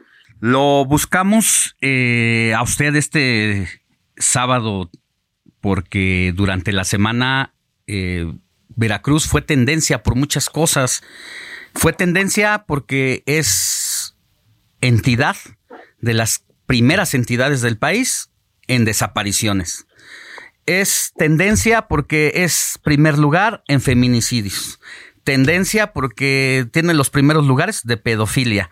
Tendencia porque es de los primeros lugares o el primer lugar en ataques a periodistas. Es decir, el país sí se presenta problemas, está descompuesto, pero cuando uno detiene la mirada en Veracruz específicamente, dice, ¿de qué se trata esto? ¿Realmente tiene remedio? Y mientras esos problemas avanzan, crecen, se llevan el deshonroso campeonato de los primeros lugares en todos estos eh, conceptos, se están disputando entre ellos mismos una precandidatura a piedra y lodo.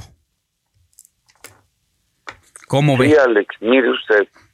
Sí, como usted lo ha señalado y lo ha señalado con mucha precisión. El problema de los gobiernos de Morena es que tienen un signo y ese signo es el de la incompetencia y el de la sangre en sus manos y el de las muertes y todos esos estados están disputando el primer lugar donde gobierna Morena.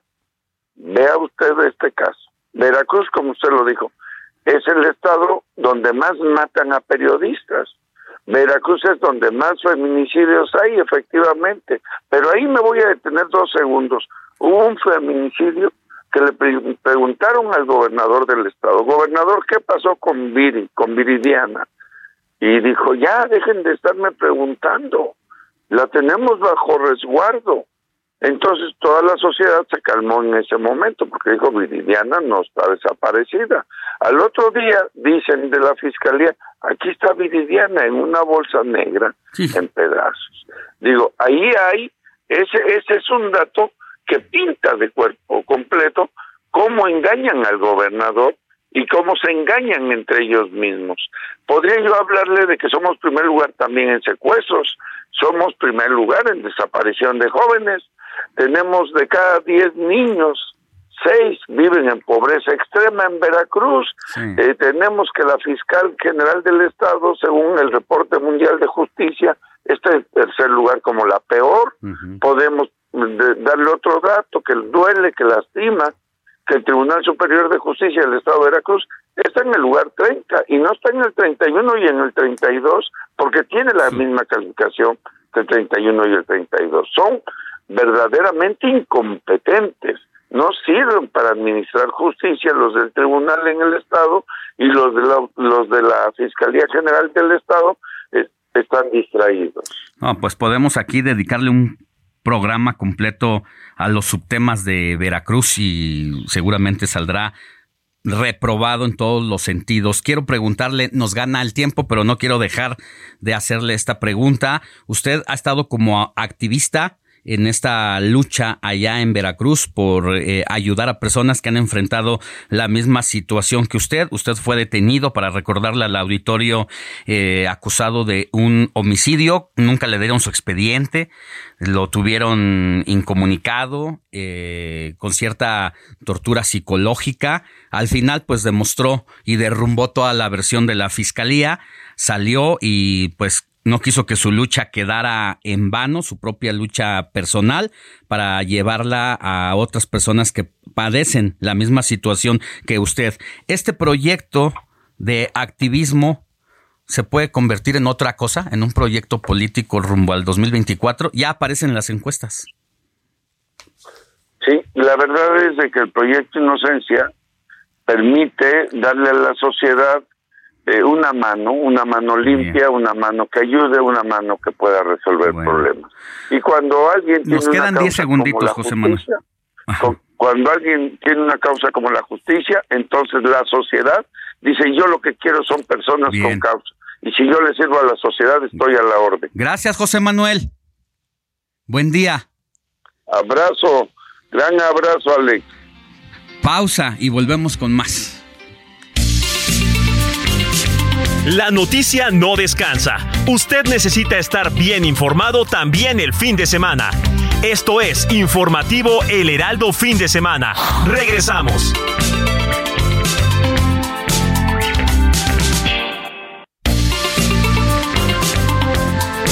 Siga en sintonía con la noticia. Alejandro Sánchez y el informativo Heraldo Fin de Semana. Continuamos.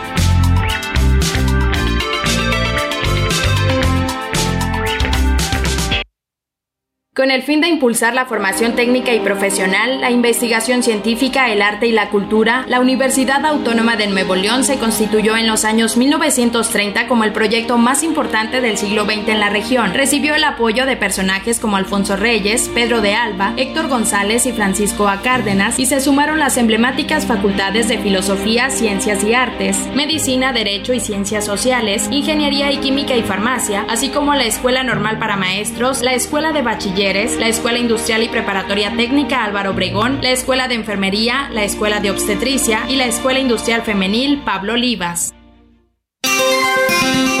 Sintonía con los estados en el informativo fin de semana.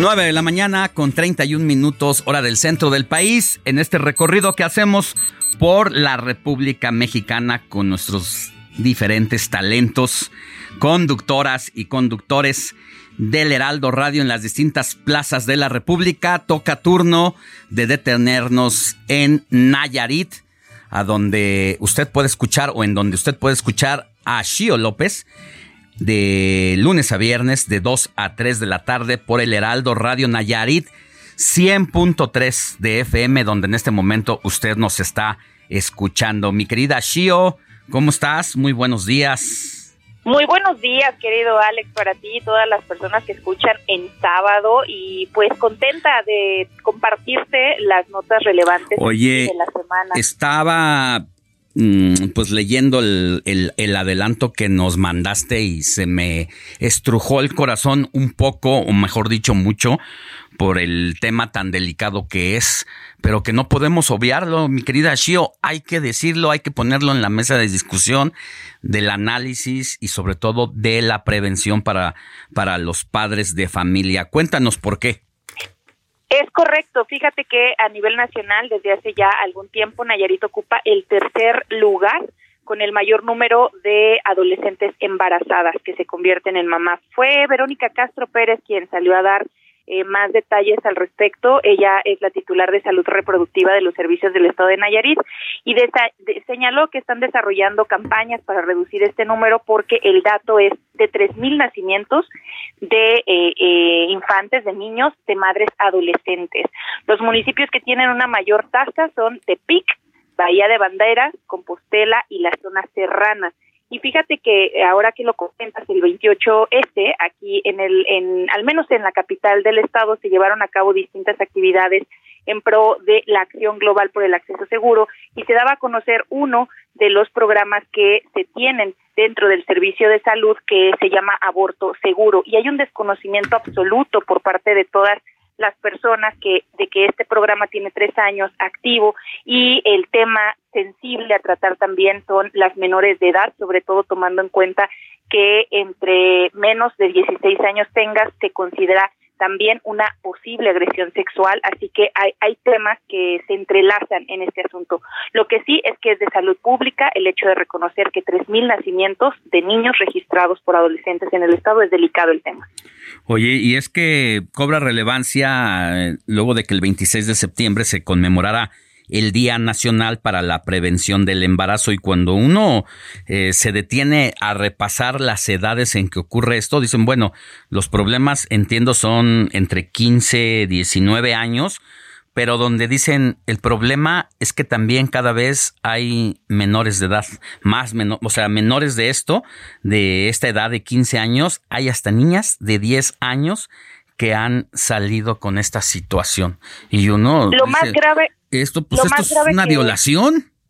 Exactamente. Lo más grave que está sucediendo también es que en el reporte de las mismas médicos que están haciendo eh, las intervenciones dentro de la Secretaría de Salud es que ellas al atender a niñas de 12 y 13 años, como tú bien lo mencionas, eh, se piensan que es el, el primer embarazo y en cambio a veces es el segundo o incluso el tercero. Estamos hablando de una situación realmente grave de lo, lo que está pasando aquí también en el Estado en materia de, pues sí, es violencia también para las niñas eh, que, que viven en este en este municipio, en este estado.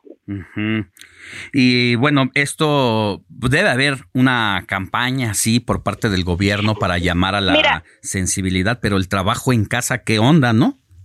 Lo que, lo que pasó a lo largo de este mes incluso fue intentar coordinar a las distintas instituciones, no solamente de servicio de salud, sino que se sumaron en dependencias como el INJUVE, quienes estuvieron haciendo, eh, organizando desde las plazas públicas, las dos más eh, grandes que se tienen en Tepic, como las intervenciones escolares, eh, temas de salud sexual.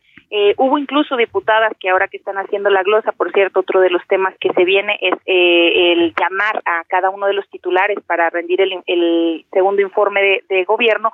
Hubo diputadas que, que dijeron sobre el, el proceso de capacitación en las escuelas y cómo se había armado un debate en los libros de texto para eh, renegar de los temas de sexualidad cuando el problema es evidente y más aquí en el estado donde la tasa es muy alta. Así que se estaban colaborando, estaban colaborando las dependencias para llevar esta información, plazas públicas y escuelas. Bueno, pues mucho ojo con nuestros menores, con nuestros infantes, son niñas, niños, eh, mucho loco anda suelto y hay que tener cuidado y a veces está donde menos no lo imaginamos. Gracias, querida Shio López, conductora del Heraldo Radio de Tepic, y escucharte todos los días, de lunes a viernes, de 2 a 3 de la tarde. 103.3 de FM. Muchísimas gracias. 103.3 de FM. Gracias. Abrazo. Abrazo.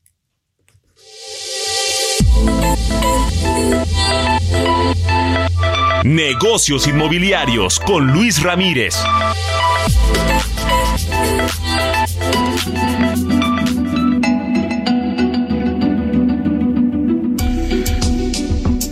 Vámonos con el hombre que más sabe del mundo inmobiliario y los negocios para salir de pobres, mi querido Luis. Buenos días, Luis Ramírez.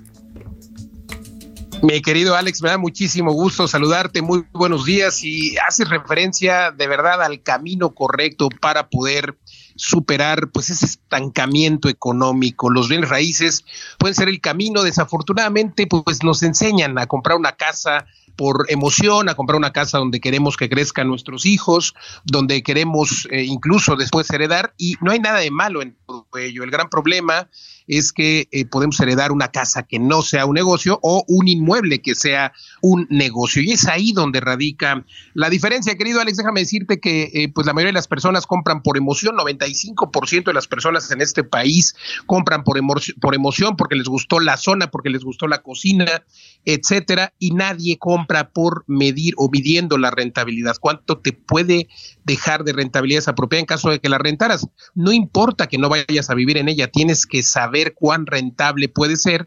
Y por otro lado, algo que también hay que medir, y aquí lo hemos mencionado, la plusvalía. De manera que estos retornos, estos retornos combinados de plusvalía más eh, justamente rentabilidad deben de dar un promedio del 25-30% anual para que sea negocio. Este famoso ROI, Return of Investment por sus siglas en inglés, pues eh, tiene que ser medido. El gran problema es que la mayoría de las personas no lo hacen. Entonces, invitar a tu auditorio a que precisamente eh, pues midan esta rentabilidad y esta plusvalía y luego que entendamos lo que es eh, lo que yo le llamo el reciclaje inmobiliario. Y seguramente se acuerdan cuando jugábamos Monopoly o Turista que podíamos comprar y vender, eh, pues obviamente cuando es negocio se puede vender más caro, pero cuando deja de ser negocio hay que venderlo para invertir en otro lado. Bueno, pues lo mismo sucede con los bienes inmuebles.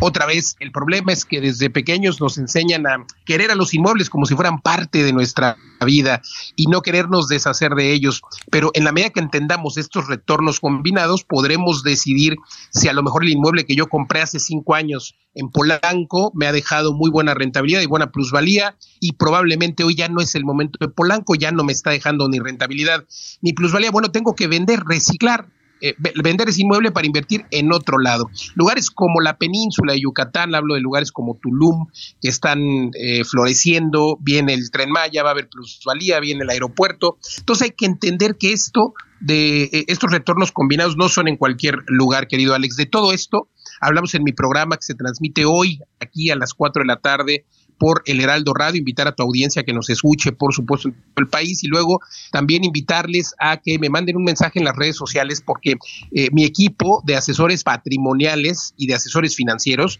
les podemos dar una asesoría gratis para que entiendan dónde hay que invertir y si es momento de vender su propiedad o no y si van a invertir dónde y luego cómo usar el dinero del banco, use Bank's Money para apalancarte y poder empezar a ese camino que decías, Alex, para hacer para ser millonario se puede a través de los bien raíces y además es el activo más resiliente. Pídanme esa cita, por favor, me encuentran en Facebook, en Instagram, en todos lados como Luis Ramírez Mundo Inmobiliario. Escríbame ahora y pues sintonícenos hoy en punto de las 4 de la tarde, querido Alex. Bueno, pues vamos a estar pendientes hoy a las 4 por el 98.5 de FM en la Ciudad de México y en todo el país en distintas frecuencias radiofónicas. Te escuchamos, mi querido Luis, por lo tanto te mando, por lo pronto te mando un abrazo. Abrazo de vuelta hasta la cabina, querido Alex. Buen sábado. Orbe, la información internacional con Patricia Alvarado.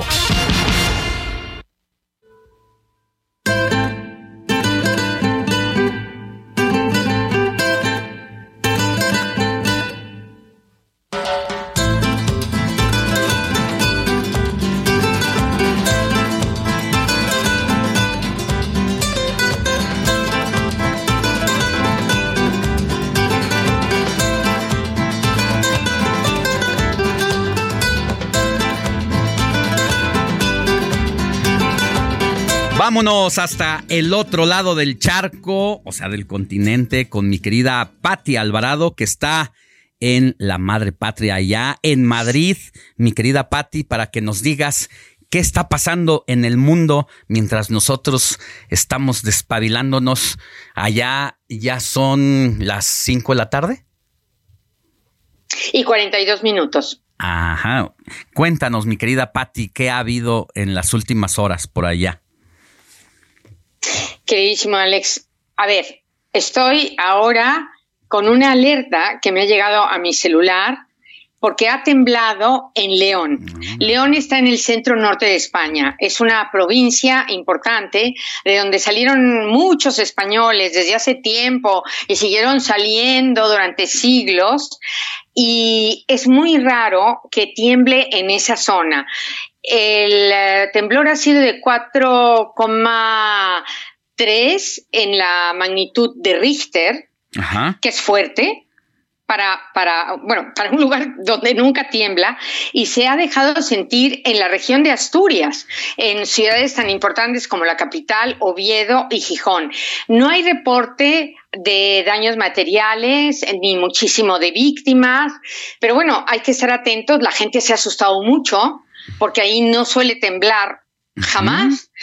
Solamente el sur de España, algunos puntos de Andalucía y de Murcia, bueno, suelen ser sísmicos, pero en el norte es algo verdaderamente casual. Solo te informo eso, yo creo que no va a haber ningún balance importante, bueno, gente asustada, que a lo mejor a algunos se le quebró una pared o lo que sea, y a los otros se les cayeron unas macetas, esperemos, ¿no? Pero es la última hora que te tengo.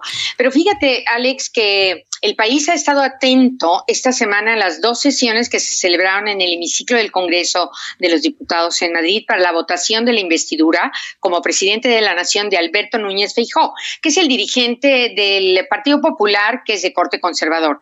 Tenía 172 votos asegurados, pero necesitaba 176 del Congreso, que es la mayoría absoluta. Le faltaron cuatro escaños para investirse. España sigue desde el pasado 23 de julio, cuando se celebraron los comicios con presidente en funciones, el socialista Pedro Sánchez. Él será ahora quien intente reelegirse y se enfrentará a un nuevo debate de investidura en la Cámara Baja. Sánchez tiene pactados los apoyos de los independentistas vascos y catalanes, que le han puesto exigencias que bordan la inconstitucionalidad, como la amnistía para los políticos catalanes condenados penalmente por delito de rebelión en 2007, que intentaron separarse de España también quieren un referéndum de secesión, igual que los vascos. Pero el caso es que el rey Felipe VI, jefe del Estado español, tendrá que designar un nuevo candidato a la presidencia y Sánchez le asegurará que logrará la votación de la mayoría absoluta para gobernar los próximos cuatro años, que es lo que dura una legislatura aquí en España. Si no lo, lo pudiera hacer, entonces el país repetiría las elecciones en enero, el día 14 de 2024. Alex, la Comisión Europea prohibirá la venta de productos a los que se le han añadido microplásticos inferiores a 5 milímetros. Afectará a detergentes, cosméticos y juguetes. Mediante esta restricción, los 27 países de la Unión Europea intentarán evitar la liberación al medio ambiente de medio millón de toneladas de estas partículas sintéticas. La nueva norma forma parte del esfuerzo de reducir la contaminación de microplásticos un 30% en 2030. Y hablando de la Unión Europea, Alex, casi la mitad de los trabajadores de estas 27 naciones creen que la inteligencia artificial afectará a sus puestos de trabajo en 2024. Una reciente encuesta de la Unión Europea revela que cerca de 225 millones de ciudadanos, que son más o menos la mitad de los que habitan la Unión Europea, temen que la inteligencia artificial tenga un impacto negativo en sus vidas. Herramientas como Chat GPT, BART de Google, capaces de escribir artículos, o ayudar a aprobar exámenes ya son una amenaza. Y no hablemos, Alex, de posibilidades de otras herramientas. Te cito un ejemplo, el diseño para la creación de imágenes y muchos más ámbitos. Es un gran debate en este lado del Atlántico e incertidumbre y por más que se diga que una máquina jamás sustituirá al hombre, pues existe un miedo que está latente y que, bueno, se ha convertido en una gran preocupación para los europeos. Alex.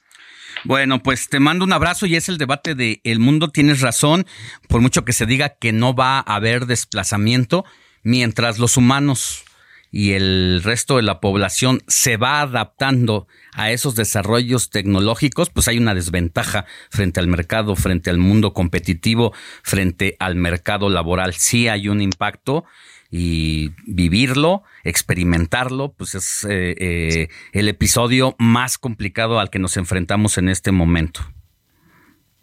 Efectivamente, Alex, estoy de acuerdo y yo pienso que hay que abrir foros, hablarlo y sobre todo regular la inteligencia artificial. Te mando un abrazo, querida Patti, cuídate mucho, por favor. Yo también, Alex, que tengan muy buen fin de semana. Abrazo para todos. Alejandro Sánchez y el informativo Heraldo fin de semana. Vámonos con Alan Rodríguez a las calles de la Ciudad de México que recorre a bordo de su motocicleta. Querido Alan, ¿dónde te encuentras? Hola, ¿qué tal amigos? Muy buenos días. Avenida Paseo de la Reforma. En estos momentos se está llevando a cabo una caminata con rumbo hacia la zona de la Alameda Central con motivo del Día Internacional de la Prevención del Suicidio. Ellos estarán realizando una caminata con el objetivo de informar a la sociedad sobre las maneras que cuenta la gente para prevenir el suicidio. Derivada de esta situación, tenemos la desviación hacia los carriles laterales a partir de la zona del Ángel de la Independencia y en los próximos minutos estaremos realizando los cortes a la circulación para incorporarse hacia la Avenida Juárez. Tómelo en consideración, es el reporte que tenemos. Gracias, Alan. Cuídate. Muy buen día.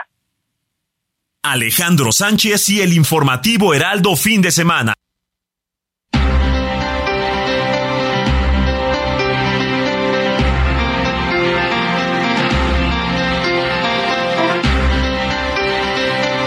Nueve de la mañana con 49 minutos, hora del centro del país. Mire, eh, en este momento nos está llegando información a la redacción del informativo de fin de semana sobre un evento que va a llevar a cabo Omar García Harfuch, aspirante a la coordinación de los comités para la defensa de la cuarta transformación. Aquí en la capital del país asiste como invitado a un encuentro con vecinos de la alcaldía Álvaro Obregón. La cita, si bien es a las 11 de la mañana, ya hay demasiado movimiento, demasiada asistencia y bueno, se ha convocado a la población abierta ahí en, en, la alcaldía Álvaro Obregón, pero ya también está llegando gente de otros lugares. Le tendremos informado sobre este evento de esta mañana de sábado del 30 de septiembre de 2023 en los siguientes espacios informativos cuando llegue Omar García Harfush allá. Mi querido Héctor Alejandro Vieira, ¿Qué nos tienes?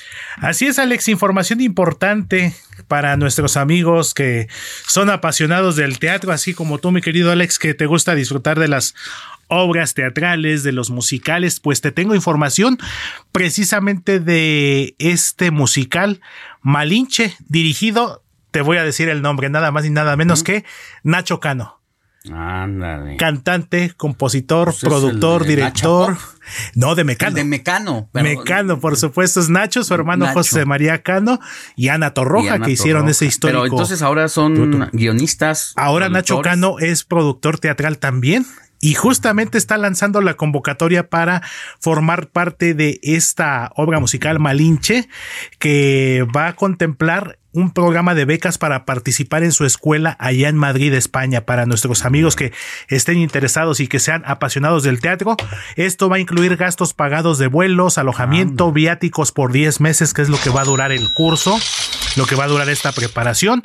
Los elegidos van a recibir enseñanza, entrenamiento en disciplinas como canto, actuación, baile urbano contemporáneo y flamenco. Parte de los requisitos, Alex, para formar parte de este casting de Malinche de Nacho Cano es ser mexicano de nacimiento, tener entre 18 y 30 años, pasaporte vigente, tener talento en las disciplinas como les comentábamos, teatrales, baile, canto, actuación.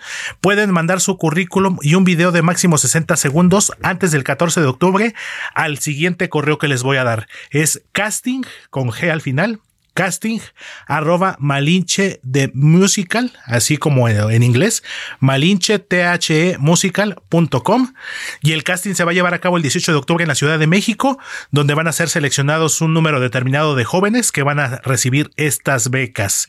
Estos preseleccionados pues van a recibir el correo de confirmación donde se les estará dando a conocer el lugar y el horario para el casting. Entonces, pues excelentes eh, noticias para los jóvenes que quieran hacer su sueño realidad de empezar a formarse en una carrera teatral. Bueno, pues ah, repítenos dónde pueden comunicarse. Así es, mandar su currículum es eh, máximo 60 segundos un video, su currículum, su video es casting arroba malinche the musical.com. Malinche de musical. Me imagino que estos 60 segundos de trabajo actoral interpretando alguna escena, haciendo eh, algún personaje. Alguna ejecución, Eh, alguna pieza bien. musical, exactamente. Pues gracias, mi querido Héctor. Nosotros así llegamos al final de esta edición, nada más de hoy, 30 de septiembre de 2023. Nosotros ya nos vamos, mi querido Héctor. Yo agradezco la producción precisamente aquí de Héctor Alejandro Veira, Andrés Rangel en las redes sociales, Luis Ahumada en los controles técnicos. Ya no te extrañamos, Quique Hernández DJ. No, no es cierto. Sí lo extrañamos mucho, pero ya le hacía falta un breve descanso a mi querida Moni Reyes en los cortes de resúmenes informativos y a Diego Iván González en la asistencia de producción. ¿Tienes algo que decir rápido antes de irnos? Rápidamente, mi querido Alex, para cerrar, noticias que nos llenan de orgullo. Heraldo Media Group se mantiene como el grupo de medios digitales más visitado en México, de acuerdo con Comscore durante agosto de 2023. Esta pasión, pues de mantenerlos informados, se traduce en estos grandes resultados, Alex. Bueno, yo soy Alejandro Sánchez, agradezco el favor de su atención, de mantenerse informado, informada con nosotros y como la noticia no descansa, nos vemos mañana, nos escuchamos 7 de la mañana en punto. Heraldo Media Group presentó Alejandro Sánchez y el informativo Heraldo fin de semana. La información y el entretenimiento que usted necesita para estar enterado también en su descanso. Por el Heraldo Radio, con la H que sí suena y ahora también se escucha.